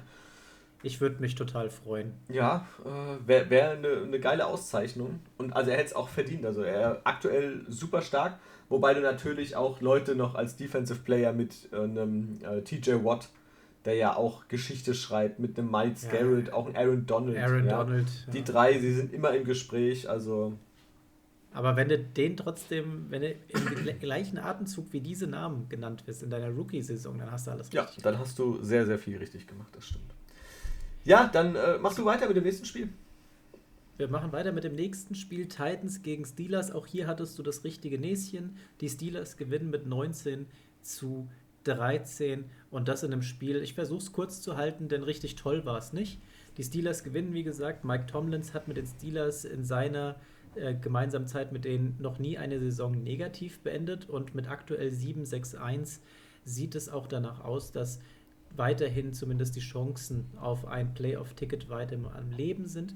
Wie gesagt, die Offense hat da nicht so groß ihren Beitrag geleistet. Najee Harris, über den kam irgendwie gar nichts zustande. Der hat keine Räume gefunden. Bei zwölf Laufversuchen kommt er auf 18 Yards. Das ist halt tatsächlich einfach mal nix. Ben Russelsberger warf auch nicht so besonders gut. 16 von 25 bringt er an für lediglich 148 Yards. Kein Touchdown, keine Interception. Also auch hier ist da nicht so viel zustande gekommen. Der einzige ähm, Touchdown des Spiels für die Steelers kam durch eine Quarterback-Sneak zustande. Da hat sich der Ben einfach mal nach vorne geworfen und dann ging das Ganze. Der, der sah aber danach aber auch ganz schön platt aus, muss ich sagen. Gell? Nicht alles ist er dann ins Sauerstoffzelt musste, weil er da mal ein Jahr gelaufen ist. Also. ja, es waren ja, war, war, ja nicht mal ein richtiges Jahr, ja. ja Inches. Inches to fall. ja, also das Spiel tatsächlich wurde entschieden durch die Turnovers, die stattgefunden haben. Die Steelers blieben bei einem Takeaway, ähm, während die Titans insgesamt viermal den Ball verloren haben. Einmal hatten wir die Situation mit Tannehill, mit Firkser und mit McMath. Alle drei mit jeweils einem Fumble, der dann geschnappt wurde. Dazu kam da noch eine Interception von Ryan Tannehill. Der Ball wurde abgefälscht und von Joe Schobert gefangen. Das sah alles nicht so toll aus. Tannehill kommt auf 23 von 32 für 153 Yards. Kein Touchdown, keine Interception im Direktvergleich. Schneidet da Big Ben tatsächlich nochmal ein Stück besser ab. Quarterback-Rating von 68,9 gegenüber 80,1. Also wie gesagt, eher so im Kellerbereich. Bei den Titans zudem ein weiterer Rückschlag. Julio Jones verletzt sich am Oberschenkel, verließ das Feld, kam auch nicht mehr zurück. Entschieden dann am Ende des Tages wurde das Spiel final dann durch einen Mega-Tackle von Joe Hayden im finalen Drive der Titans. Denn bei Vierter und Sieben fand Tannehill Nick Westbrook Ikine und ähm, die waren, der schafft es da tatsächlich kurz vor die ähm, ja, nächste First Down Linie zu kommen und dann schlägt da einfach mal Hayden ein, stoppt das Ganze und die Referees messen nochmal nach. Da wurde nochmal auf den Millimeter genau geschaut. Es hat nicht gereicht. Es wurde gewertet als Turnover und auf Downs. Und ähm, am Ende ist es dann die Entscheidung des Abends und das Spiel wird abgepfiffen. Alles in allem wirklich nicht so spektakulär. Dann darf ich mit äh, meinem persönlichen Highlight-Spiel was das Ergebnis betrifft, auf alle Fälle äh, weitermachen. Nicht was das Spiel an sich betraf, und zwar die Bengals gegen die Broncos. 15 zu 10 gewinnen meine Bengals. Und das ist ganz, ganz wichtig, denn damit äh, ziehen sie äh, quasi aktuell in die Playoffs ein. Ja? Und äh, das wäre natürlich ein Riesenerfolg. Ich hatte vorher schon so ein bisschen den Riecher, dass sie es gegen die Broncos auch schaffen könnten. Ähm, auch jetzt vor zwei Wochen, wo wir die, die ähm, Special-Folge aufgenommen hatten, äh, über die AFC. Habe ich so in meinen Überlegungen schon gehabt, ja, die Broncos, die sollten auf alle Fälle schlagbar sein. Zwei Siege sind machbar jetzt in den nächsten fünf Spielen. Äh, das ist unter einem Sieg, der eingeplant war, aber der war wirklich hart erkämpft. Äh, vielleicht kurz vor äh, dem Spiel wurde Joe Burrow übrigens über die Corona-Fälle in der NFL befragt. Ähm, da ging es auch darum, äh, warum die Bengals tatsächlich keine oder wirklich sehr wenige Corona-Fälle im Team haben. Und da hat er nur so ein bisschen, naja, äh, suffisant gesagt, glücklicherweise gibt es jetzt nicht ganz so viele, äh, äh, ganz so viel zu unternehmen in Cincinnati. Äh, deswegen bleiben die meisten Spieler halt zu Hause. Äh, wie man das bewerten soll, hm, naja, entweder ist in Cincinnati wirklich gar nichts los äh, oder es ist tatsächlich aktuell vielleicht nicht viel los, was man da machen könnte. Wobei ich befürchte fast Ersteres. ähm, zum Spiel. Äh, wir haben eine, eine böse äh, Verletzung gesehen gehabt von Teddy Bridgewater. Das sah im ersten Moment gar nicht so extrem aus. Äh, er scrambled den Ball nach vorne, läuft, äh, springt quasi dann auch zum First Down und ein Verteidiger fällt auf ihn drauf. Ähm, und dabei hat er eine Concussion erlitten, wie man später herausfand aber es sah am Anfang tatsächlich nicht gut aus. Also hat man eher auf eine Wirbelsäulenverletzung getippt. Äh, er lag regungslos da, also es waren schon so ein paar Schockminuten, bis er dann behandelt wurde, mit dem Golfkart runtergefahren wurde. Also es war, äh, ich glaube, für alle im Stadion äh, so ein bisschen Luft anhalten. Äh, Drew Locke hat dann übernommen äh, und seine Sache Gott sei Dank auch äh, für die Broncos relativ gut gemacht nach dem Spiel gab es dann auch die Entwarnung äh, für die Aktion Teddy Bridgewater. Ähm, es geht ihm soweit gut, Concussion erlitten, ja. Aber äh, so wie es aussieht, äh, wird jetzt, wenn er nicht geklärt ist, bis dahin auch Drew Lock der Starter sein im kommenden Spiel äh, für die Broncos. Wurde schon so bestätigt, ja. ja. Äh, Rushing lief wieder mal über Javante Williams, der mittlerweile tatsächlich äh, Melvin Gordon es geschafft hat, ihm den klaren Starting-Spot abzunehmen und ein, ja, auf alle Fälle geteilte Snaps zu haben. Beide mit 15 Snaps, tatsächlich Jamonte Williams, aber der effektivere, am Ende mit 72 Yards, im Gegensatz zu Melvin Gordon, der nur 53 Yards erlaufen hatte. Ähm, auf Seiten der Bengals wieder ja kein leichtes Spiel für Joe Burrow. Ja? Diesmal kein Interception, was sehr gut ist, nachdem er ja immer noch so ein bisschen die, äh, die aktuelle NFL-Saison anführt mit 14 Interceptions. Ähm, 15 von 22 Pässe angebracht für 157 Yards. Das haben wir schon besser gesehen von ihm, aber man muss auch ihm zugute halten, die Defense der Broncos ist dafür bekannt, dass die tatsächlich gut funktioniert. Äh, Gerade gegen Quarterbacks, die den Ball auch gerne durch die Luft werfen äh, und nicht irgendwie viel übers Laufspiel kommen. Für Joe Burrow kam noch eine, ein Touchdown dazu, wie gesagt, keine Interception. Drei Sacks äh, haben die Broncos ver, verbucht an dem Abend. Äh, das waren unter anderem Justin Simmons, der wieder mal mit anderthalb Sacks auf sich aufmerksam gemacht hat. Auch ein richtig guter, also da, da passiert einiges bei den Jungs aus äh, Denver. Auf Seiten der Bengals noch kurz zu sagen, Trey Hendrickson wieder mit einem halben Sack. Also ebenfalls äh, mal wieder erfolgreich. Ja? Also die Strähne hält weiter an. Er ist weiterhin beteiligt auf alle Fälle an Sacks. Äh, auch wenn er diesmal keinen ganzen verbuchen konnte. Hat mir ansonsten gut gefallen. Tyler Boyd, die Anspielstation Nummer 1 an dem Abend, mit 96 Yards, einen Touchdown gefangen. Hat äh, ja, Jama Chase an dem Abend so ein bisschen vergessen lassen. Ja, der fand nur einmal ähm, seine Hände zum Ball quasi. Viermal war er das Target, aber nur einmal konnte er den Ball fangen für drei Yards. Ja, äh, ruhiger Abend äh, für den jungen Wide right Receiver, der ja in den ersten Wochen der Saison gerade so extrem viel äh, auf sich aufmerksam gemacht hatte. Ist ein bisschen ruhiger geworden um ihn. Gell? Also die letzten Wochen waren doch ja. etwas, ähm, ja, tatsächlich etwas ruhiger. Weniger Chase-lastig. Weniger Jammer Chase-lastig. Äh, dafür jetzt ein bisschen mehr verteilt. Mal auf Tyler Boyd, mal auf T. Higgins. Äh, läuft gut. Und ja, wie gesagt, die Bengals aktuell tatsächlich äh, weiter im Playoff-Rennen dabei. Äh, ich freue mich jetzt. Das nächste Spiel ist gegen die Ravens. Das wird äh, auch eine, eine sehr interessante Kiste. Das müssen sie gewinnen, wenn sie da tatsächlich weiterhin mitkämpfen wollen. Jetzt kommen wir langsam zum Endspurt, was die Saison angeht. Und da dürfen keine Geschenke mehr verteilt werden. Alles klar. Dann mach du weiter. Ich mache weiter und zwar mit den Falcons gegen die 49ers. Und da geht der Sieger klar hervor. 31 zu 13 gewinnen das die 49ers und damit ihr viertes Spiel aus den letzten fünf Matches. Und sie festigen ihren Platz 6 im Playoff-Picture, denn die stehen aktuell auch 8 zu 6. Und das sieht schon mal ziemlich gut aus, was wir da sehen auch wenn der Start schon etwas schwieriger war und etwas holpriger für die 49ers. Denn der Kick-Returner Jay Michael, der verlor direkt mal beim ersten Kick-Off-Return den Ball an die Falcons. Glück im Unglück. Daraus folgten keine Punkte, denn die Falcons konnten keine Punkte daraus ja, tatsächlich erwirtschaften, denn die wurden beim vierten und Goal an der 1-Yard-Linie gestoppt und damit ging der Ball wieder an die 49ers zurück.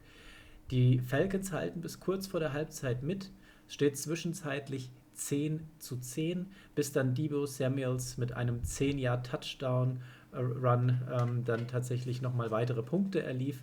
Sein fünftes Spiel in Serie mit einem Rushing-Touchdown, das ist, sind die meisten eines Wide Receivers seit 1970 in der Folge.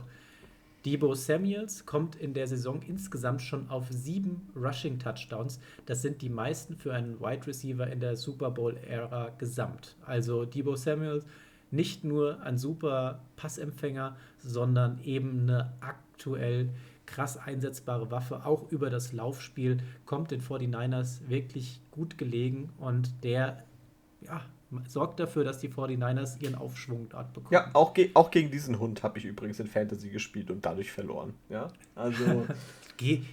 also war es ja nicht nur ein Spieler, sondern eine Verkettung von gut spielenden Einzelspielern, die dann ja. beim Untergang Wo, Wobei man auch sagen muss, Debo Samuel hat ja eigentlich fast die gesamte Saison über, wenn er fit war, abgeliefert. Also das ist, Mega krass ist quasi sicher, also dass aktuell, der Punkte holt. Ja. Ja, und die 49ers tatsächlich ja jetzt auch da, wo ich sie am Anfang der Saison gesehen hätte, und zwar schon im, im oberen Bereich und um einen Playoff-Platz mitspielend. Denn die Mannschaft, die gehört für mich da eigentlich rein. Die sind wirklich absolut underrated im Gesamtpicture, finde ich. Ja. Dann haben wir nach der Pause nochmal eine coole Aktion gesehen und zwar einen Strip-Sack von einmal wieder mehr Bosa gegen Ryan, den Fred Warner dann auch noch erobert hat. Kurz darauf dann der Run-Touchdown durch Jeff Wilson. Später noch zwei Turnover on Downs, die die 49ers da generieren. 49ers Defense wieder mit einem Spitzentag. Jimmy G kommt auf 18 von 23 für 235 Yards, ein Touchdown. Auf der anderen Seite Matt Ryan mit 19 von 32, 236 Yards, ein Touchdown, auch keine Interception. Da kann man jetzt nicht so viel vorwerfen. Über den Lauf ging nicht so viel. Die Falcons kommen auf gerade mal 62 Yards in Gänze. Da hält die Defense der 49ers stand. Und über den Pass ist es einmal mehr Russell Gage, der hier acht Bälle fangen kann bei den Falcons für 91 Yards, einen Touchdown macht. Unterm Strich alles in Ordnung gehend, dass die 49ers hier erfolgreich vom Platz gehen und jetzt 8 zu 6 stehen. Ja. Dann mache ich einfach mal weiter und zwar äh, mit dem Spiel der Packers gegen die Ravens. Und das war wahrscheinlich an diesem Spieltag die engste Kiste, die wir hier äh, gesehen haben. Denn das war bis ganz kurz vor Schluss äh, tatsächlich richtig, richtig eng. 42 äh, Sekunden vor dem Ende gelingt nämlich Baltimore der, fast der Ausgleich. Ein Punkt fehlt und eine vergebene Two-Point-Conversion. Die führt zum Sieg der Packers. Ja, ähm, wir haben schon das eine oder andere Mal drüber gesprochen. Also ich glaube, ich würde in dem Fall immer auf ein ähm, Field Goal bzw. auf einen Extra Point gehen und nie auf eine, eine Two-Point-Conversion, oder? ah, gegen die Packers, wenn du die Chance hast, das Spiel in der regulären Spielzeit zu beenden und du hast so das Gefühl, ja, das könnte es werden, dann, dann kannst du das auch mal versuchen, weil die Packers in der Overtime, das ist mehr als unangenehm. Ja, ähm, das ist richtig, ja. Aber die haben mit Max Crosby ja auch nicht den, ich würde sagen, nicht den perfekten Kicker, auch wenn er an diesem Abend tatsächlich ja alle seine Field Goals und Extrapunkte gemacht hat. Aber ähm, ja, ich weiß es nicht. Also 50-50 Chance. Der Coach ist ja hingegangen und hat, hat dann ja auch gefragt gehabt, äh, hier was machen wird. Ne? Du hörst, ich glaube, das war Mark Andrews, der hinterher zum, zum Coach gegangen ist und hat gesagt, Coach, das war die richtige Entscheidung. Das hätten, wir, wir mussten das probieren. Ja, es hätte ja auch klappen ja. können. Und ähm, hat halt einfach nicht geklappt. Also wie du das machst, machst du es verkehrt. Ähm, wäre es in die Overtime gegangen, dann wäre hinterher wahrscheinlich der, der Spruch gekommen, ja, hätten wir doch die Two-Point-Conversion probiert und äh, hätten dann die Packers ja. quasi in der regulären man Spielzeit geschafft. Na, hätte, also, hätte Fahrradkette. Man weiß es natürlich nie. Hinterher ist man immer schlauer, ganz klar. Und außerdem haben die Ravens ja in dieser Saison schon mehr als genug Spiele kurz vor Schluss gewonnen. Jetzt müssen sie halt mal mit einer Niederlage. Ja, gerade in der Overtime haben sie ja schon drei Spiele gewonnen. Also das wäre vielleicht eine Chance gewesen. Ähm, wir haben es vorhin schon mal angesprochen. Lama Jackson aktuell ja raus. Für ihn aktuell äh, Tyler Huntley on the board. Ja, 28 von 40 Pässe angebracht. Äh, deutlich aktiver durch die Luft äh, im Gegensatz zu Lama Jackson. 215 äh, Yards geworfen, zwei Touchdowns und vor allem keine Interception. Ja, das sehen wir sonst von Lamar Jackson auch anders. Äh, dazu am Boden, 13 Mal gelaufen, 73 Yards, bester Rusher seines Teams ähm, hat die Ravens nicht im Alleingang, aber im Tandem mit Mark Andrews perfekt im Spiel gehalten. Huntley selber nicht nur zwei Touchdowns geworfen, sondern auch erlaufen, was eine super Leistung ist. Also der äh, könnte, den könnte ich mir vorstellen tatsächlich, dass er nächstes Jahr eine interessante Option für das ein oder andere Team werden könnte und dann einen Starting-Spot ergattern könnte. Was meinst du? Ja, oder er bleibt einfach als Backup von Lamar, Lamar Jackson. Ja, oder wird ihn vielleicht ähm, ersetzen, keine Ahnung. Wobei da eher unwahrscheinlich, ja. weil Lamar Jackson ja schon das Franchise Ich, ich denke ist. auch, also das wäre für mich eher die, die Möglichkeit, ihn bei dem anderen Team zu sehen. Bedarf ist ja genug genau. da. Ähm, Mark Andrews, ich habe ihn gerade schon angesprochen, der Mann schlechthin. 10 Receptions, 136 Yards, 2 Touchdowns. Also den, wenn es nicht mehr ging, wirft den Ball in die Richtung von Mark Andrews, der fängt das Teil. Wahnsinn. Also, äh, was der für Catches wieder gemacht hat, das war äh, ja pervers. Ja? Also es wirkt Aktuell einer der besten Titans in der Liga. Ja, macht, macht Spaß, dem zuzugucken. Das ist richtig, richtig gut. Auf der anderen Seite die Packers, ähm, die wieder mit ihrem ja, Tandem Aaron Jones und AJ Dillon, die diesmal relativ wenig zu tun hatten. Denn Aaron Rodgers hat viel durch die Luft probiert, 23 von 31 Pässen angebracht, 268 Yards, drei Touchdowns, auch starke Werte, keine Interception, äh, ein Rating von 132,2. Das ist äh, auch allererste Sahne. Das äh, fast so gut wie Jared Goff, würde ich sagen. ähm, durch Receiving Marcus Valdez Scandling, äh, der Receiver mit den meisten Yards äh, und auch dem Touchdown, unter anderem einen.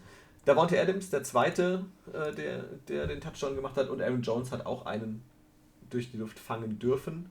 Ähm, AJ Dillon zu Fuß erfolgreich, am Boden auch ähm, mit einem, naja, für seine Verhältnisse doch relativ schwachen Spiel, aber immerhin den Touchdown gemacht und so damit beigetragen, dass den Packers tatsächlich dieser 31 zu 30 Sieg gelingt und äh, sie damit weiterhin die aller, allerbesten Chancen haben, die NFC in der Regular Season weiter anzuführen und diese spielfreie Woche zu ergattern, die ja eventuell auch ganz entscheidend sein könnte in den weiteren Playoffs. Genau. Genau, richtig. Dann machen wir weiter, nächstes Spiel. Wir machen mit dem nächsten Spiel laut Liste weiter und das war das letzte Spiel des vergangenen Spieltages. Die Seahawks treffen auf die Rams. Und kurz vorab, die Rams gewinnen 20 zu 10 gegen die Seahawks. Und dieser letzte, dieses letzte Spiel des letzten Spieltages hatte es in sich, vor allem in der Defense beider Teams. Da, fangen wir heute einfach mal mit der Defense an, würde ich sagen. Matthew Stafford wirft im ersten Viertel eine Interception zu äh, Quandre Dix und kassiert zudem 4-6 durch die Seahawks. Drei davon gehen auf das Konto von Carlos Dunlap, der einen wirklich starken Abend hatte. Und auch Russell Wilson wirft eine Interception mit einem Pick nach einem Deep Shot in die Endzone zu Tyler Rapp. Wilson zudem dreimal gesackt worden. Einmal natürlich durch Aaron Donald. Wir haben es vorhin gehört, der andere ging auf das Konto von Von Miller und Leonard Floyd komplettiert das Ganze und darf auch nochmal ran. In der Offense Star des Abends einmal mehr und durch diese Verschiebung profitierend Cooper Cup, der wieder auflaufen durfte, der geklärt war und der einer wackeligen Rams Offense ähm, dazu verhilft, den Unterschied zu machen. Er kommt auf neun Receptions für 136 Yards, zwei Touchdowns. Das ist einfach mal wieder Cooper Cup at its best. Und damit führt er jetzt nach aktuellem Stand die Liga an. 122 Receptions für 1625 Receiving Yards und 14 Touchdowns. Cooper Cup überholt damit Hall of Famer Isaac Bruce für den Franchise äh, Season Record bei, für die Most Receptions bei den Rams. Also der spielt ja eine Saison, das ist unglaublich, was der da alles macht. Ja, das ist wirklich äh, abartige Zahlen, die er auflegt. Der ist, wenn er fit ist, immer anspielbereit und ich glaube, er hat auch in Stafford natürlich jetzt hier seinen Paradepartner gefunden, der auch gerade für diese tiefen Pässe äh, bekannt ist. Ja, das hat er ja schon zu Lions-Zeiten auch schon gemacht. Ähm, aber jetzt mit Cooper Cup, der auch noch dann nach dem Catch richtig Yards generieren kann, geil. Also ist, ist eine super Kombination. Ja, und du sagst ja auch gerade, Matthew Stafford kommt auch wieder ziemlich gut daher. 21 von 29 bringt er an für 244 Yards. Zwei Touchdowns, eine Interception war dabei, wir haben es eben schon gehört gehabt. 4-6 hat er auch kassiert gehabt. Aber unterm Strich war das wieder eine gelungene Show zwischen Stafford und Cooper Cup. Über den Lauf ging dann auch noch einiges über Sony Michel. Der läuft 18 Mal für 92 Yards. Solide Werte auf jeden Fall. Und der stopft so nach und nach diese Lücke, die die Rams da im Rushing Game haben.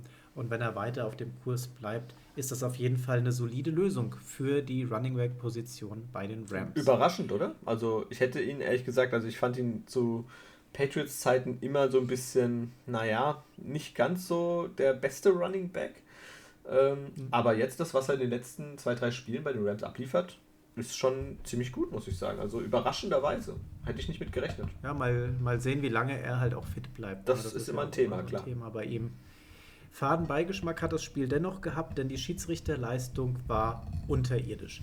Und ich habe in verschiedenen Foren auch nochmal geguckt gehabt. Das war tatsächlich eine Meinung, die nicht nur von Seahawks-Fans ausgegangen ist, sondern auch von einigen mehr, wahrscheinlich außer Rams-Fans.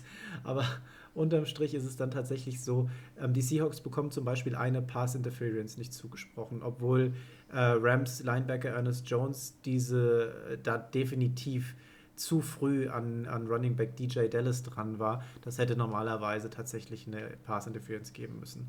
Auf der anderen Seite bekommen die Rams eine Holding-Strafe gegen Cooper Cup zugesprochen. Und das war schon grenzwertig. Also so ein richtiges Holding, ich weiß nicht, das, da kann man drüber streiten. Äh, bringt im Nachhinein halt nichts, das wurde gegeben. Da waren noch ein paar andere Themen mit dabei. Also alles in allem, diese Schiedsrichterleistung in dem Spiel war sehr Rams-lastig und wahrscheinlich wurden da einfach die Wetten entsprechend ausgesprochen. Nein, Spaß. Also das war einfach eine schlechte Leistung. Warum, weiß man nicht. Aber äh, unterm Strich hätte tatsächlich das Ganze noch anders aussehen können, denn durch diese ähm, Holdingstrafe gegen Cooper Cup wurde da ein Drive verlängert, der dann später auch zu Punkten geführt hatte. Und das hätte man da äh, tatsächlich, äh, ja, dem hätte man entgehen können. Ist nicht so gewesen. Und die Seahawks mit dieser Niederlage, da steht es fest, nun das erste Mal seit 2011, und das ist das Jahr bevor Russell Wilson bei den Seahawks gestartet hat, mit einem Negativ-Record zum Ende der Saison. Sehr schade. Ja, schöne, schade, dass diese Ära quasi, diese, diese lange Streak zu Ende geht. Ja. Dann vorletztes Spiel, und zwar äh, auch die zweite Überraschung, die wir erlebt hatten nach dem Cardinals Loss gegen die Lions. Und zwar die Buccaneers, die verlieren zu Hause gegen die Saints. Und das mit 9 zu 0. Also ich denke mal, das hat unsere Freunde vom Huda Germany Talk natürlich besonders gefreut. Ja, davon gehe ich jetzt mal ganz fest aus, dass die danach megamäßig betrunken waren. ja, davon gehe ich auch aus. Also, äh, und das auch vollkommen zu Recht. Äh, es ging 9 zu 0 aus. Das ist jetzt kein so ganz typisches Ergebnis in der NFL. Denn äh, das ist kein Touchdown gefallen. Es sind lediglich drei Field Goals geschossen worden für Tom Brady ist es tatsächlich die erste Heimniederlage als Shutout, in dem sein Team keinen Punkt erzielen konnte. Ähm, ist natürlich ein Wahnsinn in dieser langen Karriere, dass das nicht ein einziges Mal passiert ist. Ähm, es ist ihm, glaube ich, einmal passiert auswärts, aber ähm, zu Hause aktuell noch nicht. Er hat sich äh, sichtlich geärgert, wir haben es schon angesprochen. Unter anderem musste so ein Microsoft Surface-Ding äh, drunter leiden und wurde da ja etwas unsanft äh, in seine Einzelteile zerlegt. Ähm, ja, wie gesagt, man kennt ihn so, man weiß, dass er so agiert, dass er sehr sauer werden kann, äh, wenn es nicht so läuft.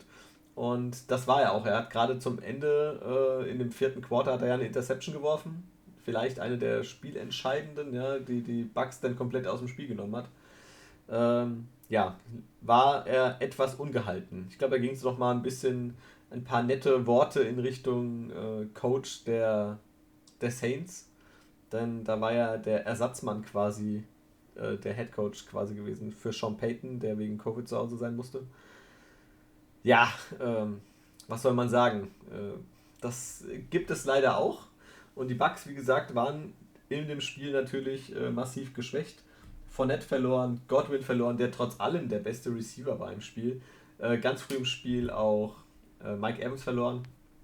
Also das ist schon ein herber Rückschlag gewesen. Äh, die Bucks stehen natürlich jetzt auch 10-4, äh, haben jetzt äh, nach wie vor natürlich die, die Playoff-Teilnahme sicher.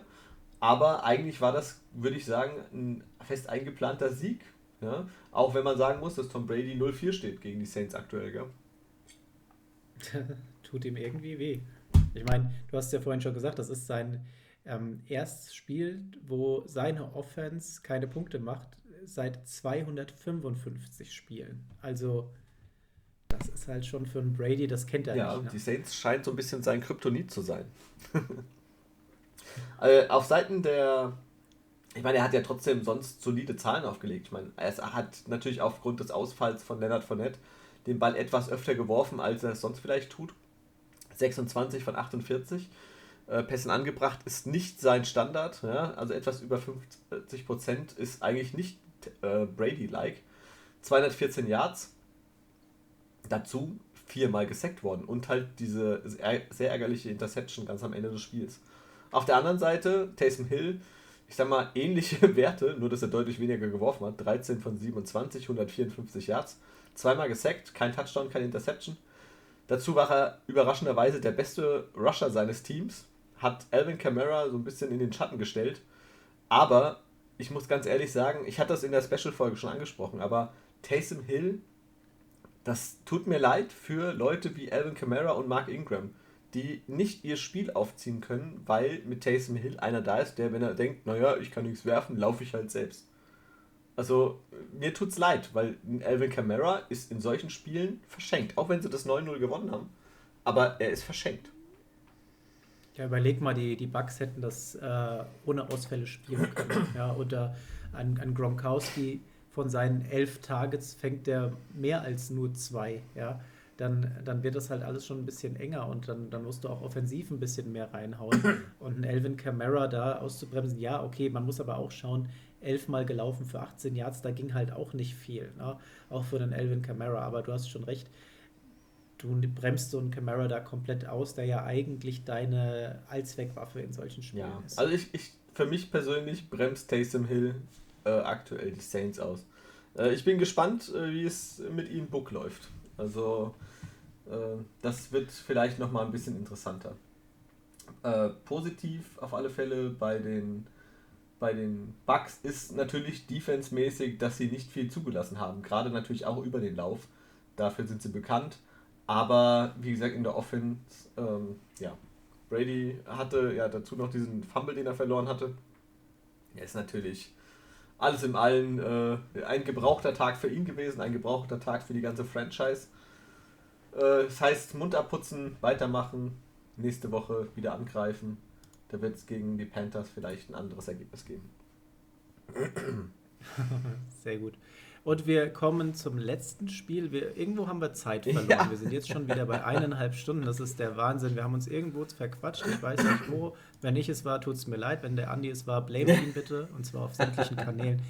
Wir steigen ins letzte Spiel ein. Vikings gegen die Bears. Ich versuche es knapp zu halten. Die Vikings gewinnen das Spiel ähm, mit 17 zu 9 gegen die Bears. Und das war ein komisches Spiel. Kirk Cousins kommt auf nur 87 Passing Yards, macht aber damit zwei Touchdowns. Jefferson wird weitestgehend kalt gestellt, fängt aber einen dieser Touchdown-Pässe. Delvin Cook kommt auf 89 Yards bei 28 Läufen. Das ist für ihn jetzt nicht besonders sexy, aber hilft tatsächlich, dieses Spiel zu gewinnen. Die Vikings mit dem Sieg jetzt aktuell auf Platz 7 und ähm, aktuell auch im Playoff-Picture mit drin, denn genau wie die Eagles sind sie vorbei an den Saints.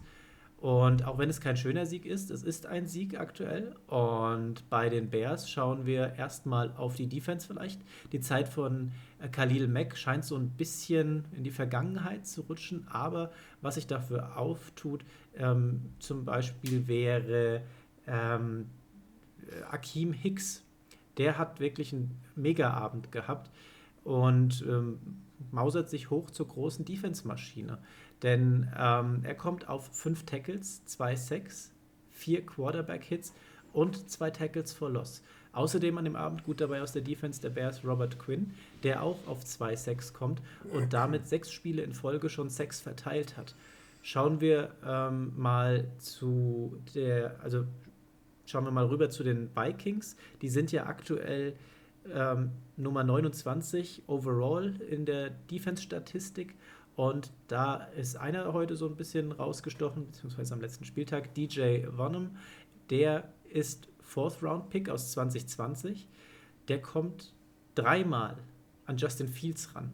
Dreimal setzt er ihn auf den Boden. Und auch wenn die Bears generell Covid geschwächt sind in dem Spiel, ähm, alles an sich haben sie für jeden guten Spielzug auch wieder einen schlechten gezeigt gehabt. Chancen wurden nicht genutzt. Die Bears kommen auf drei Turnovers ähm, drei Turnovers und Downs, drei Sacks und ein verfehltes Field Goal.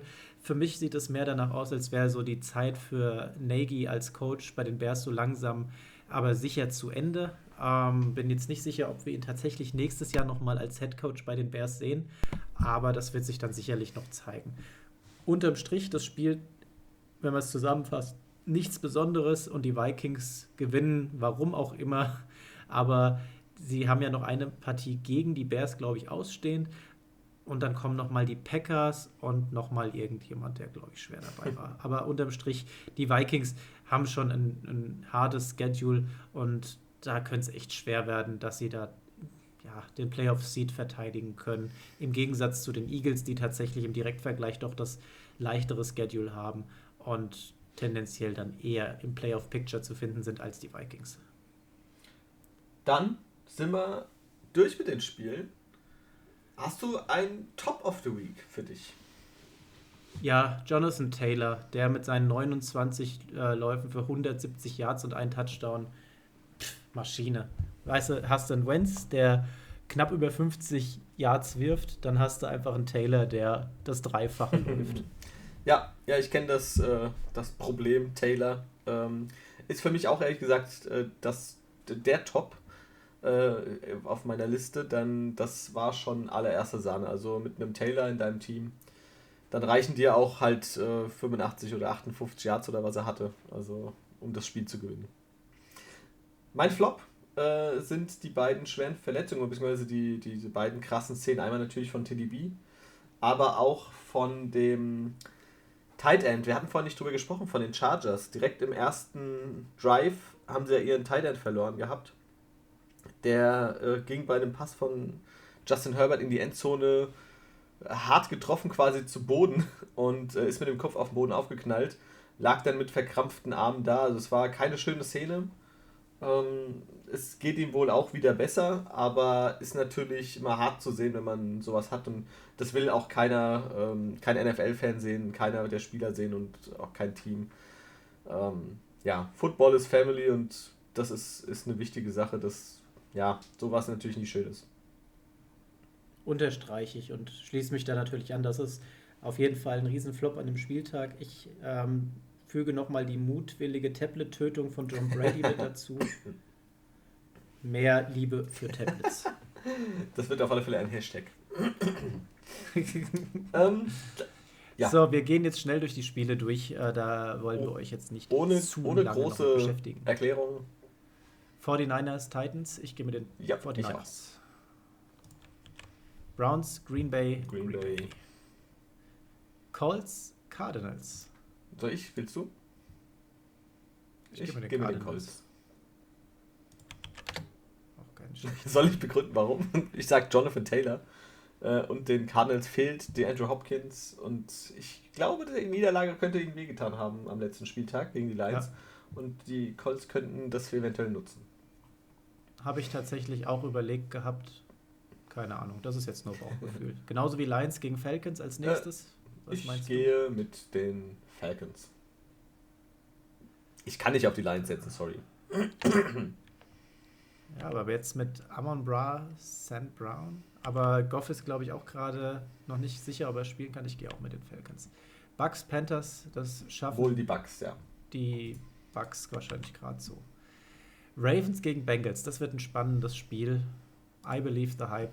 Die Bengals haben Bock. Ja, ich denke auch. Äh, also, nein, ich denke vielleicht nicht, aber ich, ich hoffe, dass es die Bengals machen und äh, vertraue da auf Joe Burrow. Chargers, Texans. Chargers. Chargers. Rams, Vikings, Rams. Bills, Patriots. Da hast du ja schon gesagt, du gehst auf genau. die Patriots. Ich gehe auf die Bills. Jaguars, Jets. Ich gehe mit den Jets. Ja, du hast gesagt, du gehst nicht mehr auf die Jets. Habe ich gesagt. Aber jetzt steht da ein Trevor Lawrence, der einen Touchdown in den letzten fünf oder sechs Spielen gemacht hat. Tja, äh, du, kannst auch, du kannst auch auf nee, die Jets gehen. Ich gehe ich geh auf die Jets. Giants, Eagles gehe ich mit den Eagles. Ich gehe auch mit den Eagles. Bears, Seahawks, ich versuche es mit den das Seahawks. Das würde ich auch tippen. Steelers, Chiefs gehe ich mit Chiefs. den Chiefs. Broncos, Raiders gehe ich auf da die Raiders. Ich auch mit den Raiders. Ohne Telly B wird es, glaube ich, schwer. Washington, Cowboys. Ist sind Cowboys. die Cowboys, ja. Dolphins, äh, Saints. Wird glaube ich, auch eine schwierige Kiste. Für beide geht es um was. Ich gehe auf die Dolphins. Ich hätte auch eher tendiert tatsächlich zu den Dolphins. Also, das wäre auch eher mein, mein Tipp gewesen. Okay, dann haben wir Colts Cardinals. Wir haben Bills Patriots. And that's Die it. beiden Spiele, okay. Hm. Dann sind wir mal gespannt für Woche 16. Wir sind gespannt. Übrigens, vielleicht am Rande noch, die Teams für, die, für den Pro Bowl, AFC und NFC, sind auch durch. Können wir mal gucken, ob wir irgendwann Zeit finden, da vielleicht auch nochmal drüber zu sprechen. Wenn man sich die Folgenlänge aktuell anschaut, denke ich eher nicht. In dem Sinne, ich wünsche euch was. Schön, dass ihr zugehört habt und bis zum nächsten Mal. Ja, äh, ich äh, sage natürlich auch vielen Dank. Es war mir wie immer ein Fest mit dir, Timo. Ähm, sorry für die Länge, diesmal noch länger als sonst. Wir werden aber die eine Stunde 40 nicht knacken. Äh, ja, euch auf alle Fälle da draußen viel Spaß, vielen Dank fürs Zuhören und bis nächste Woche. Ciao. Ich lasse jetzt einfach noch laufen, bis wir die 41 haben. du Hund. Macht's gut. Ciao. Macht's gut.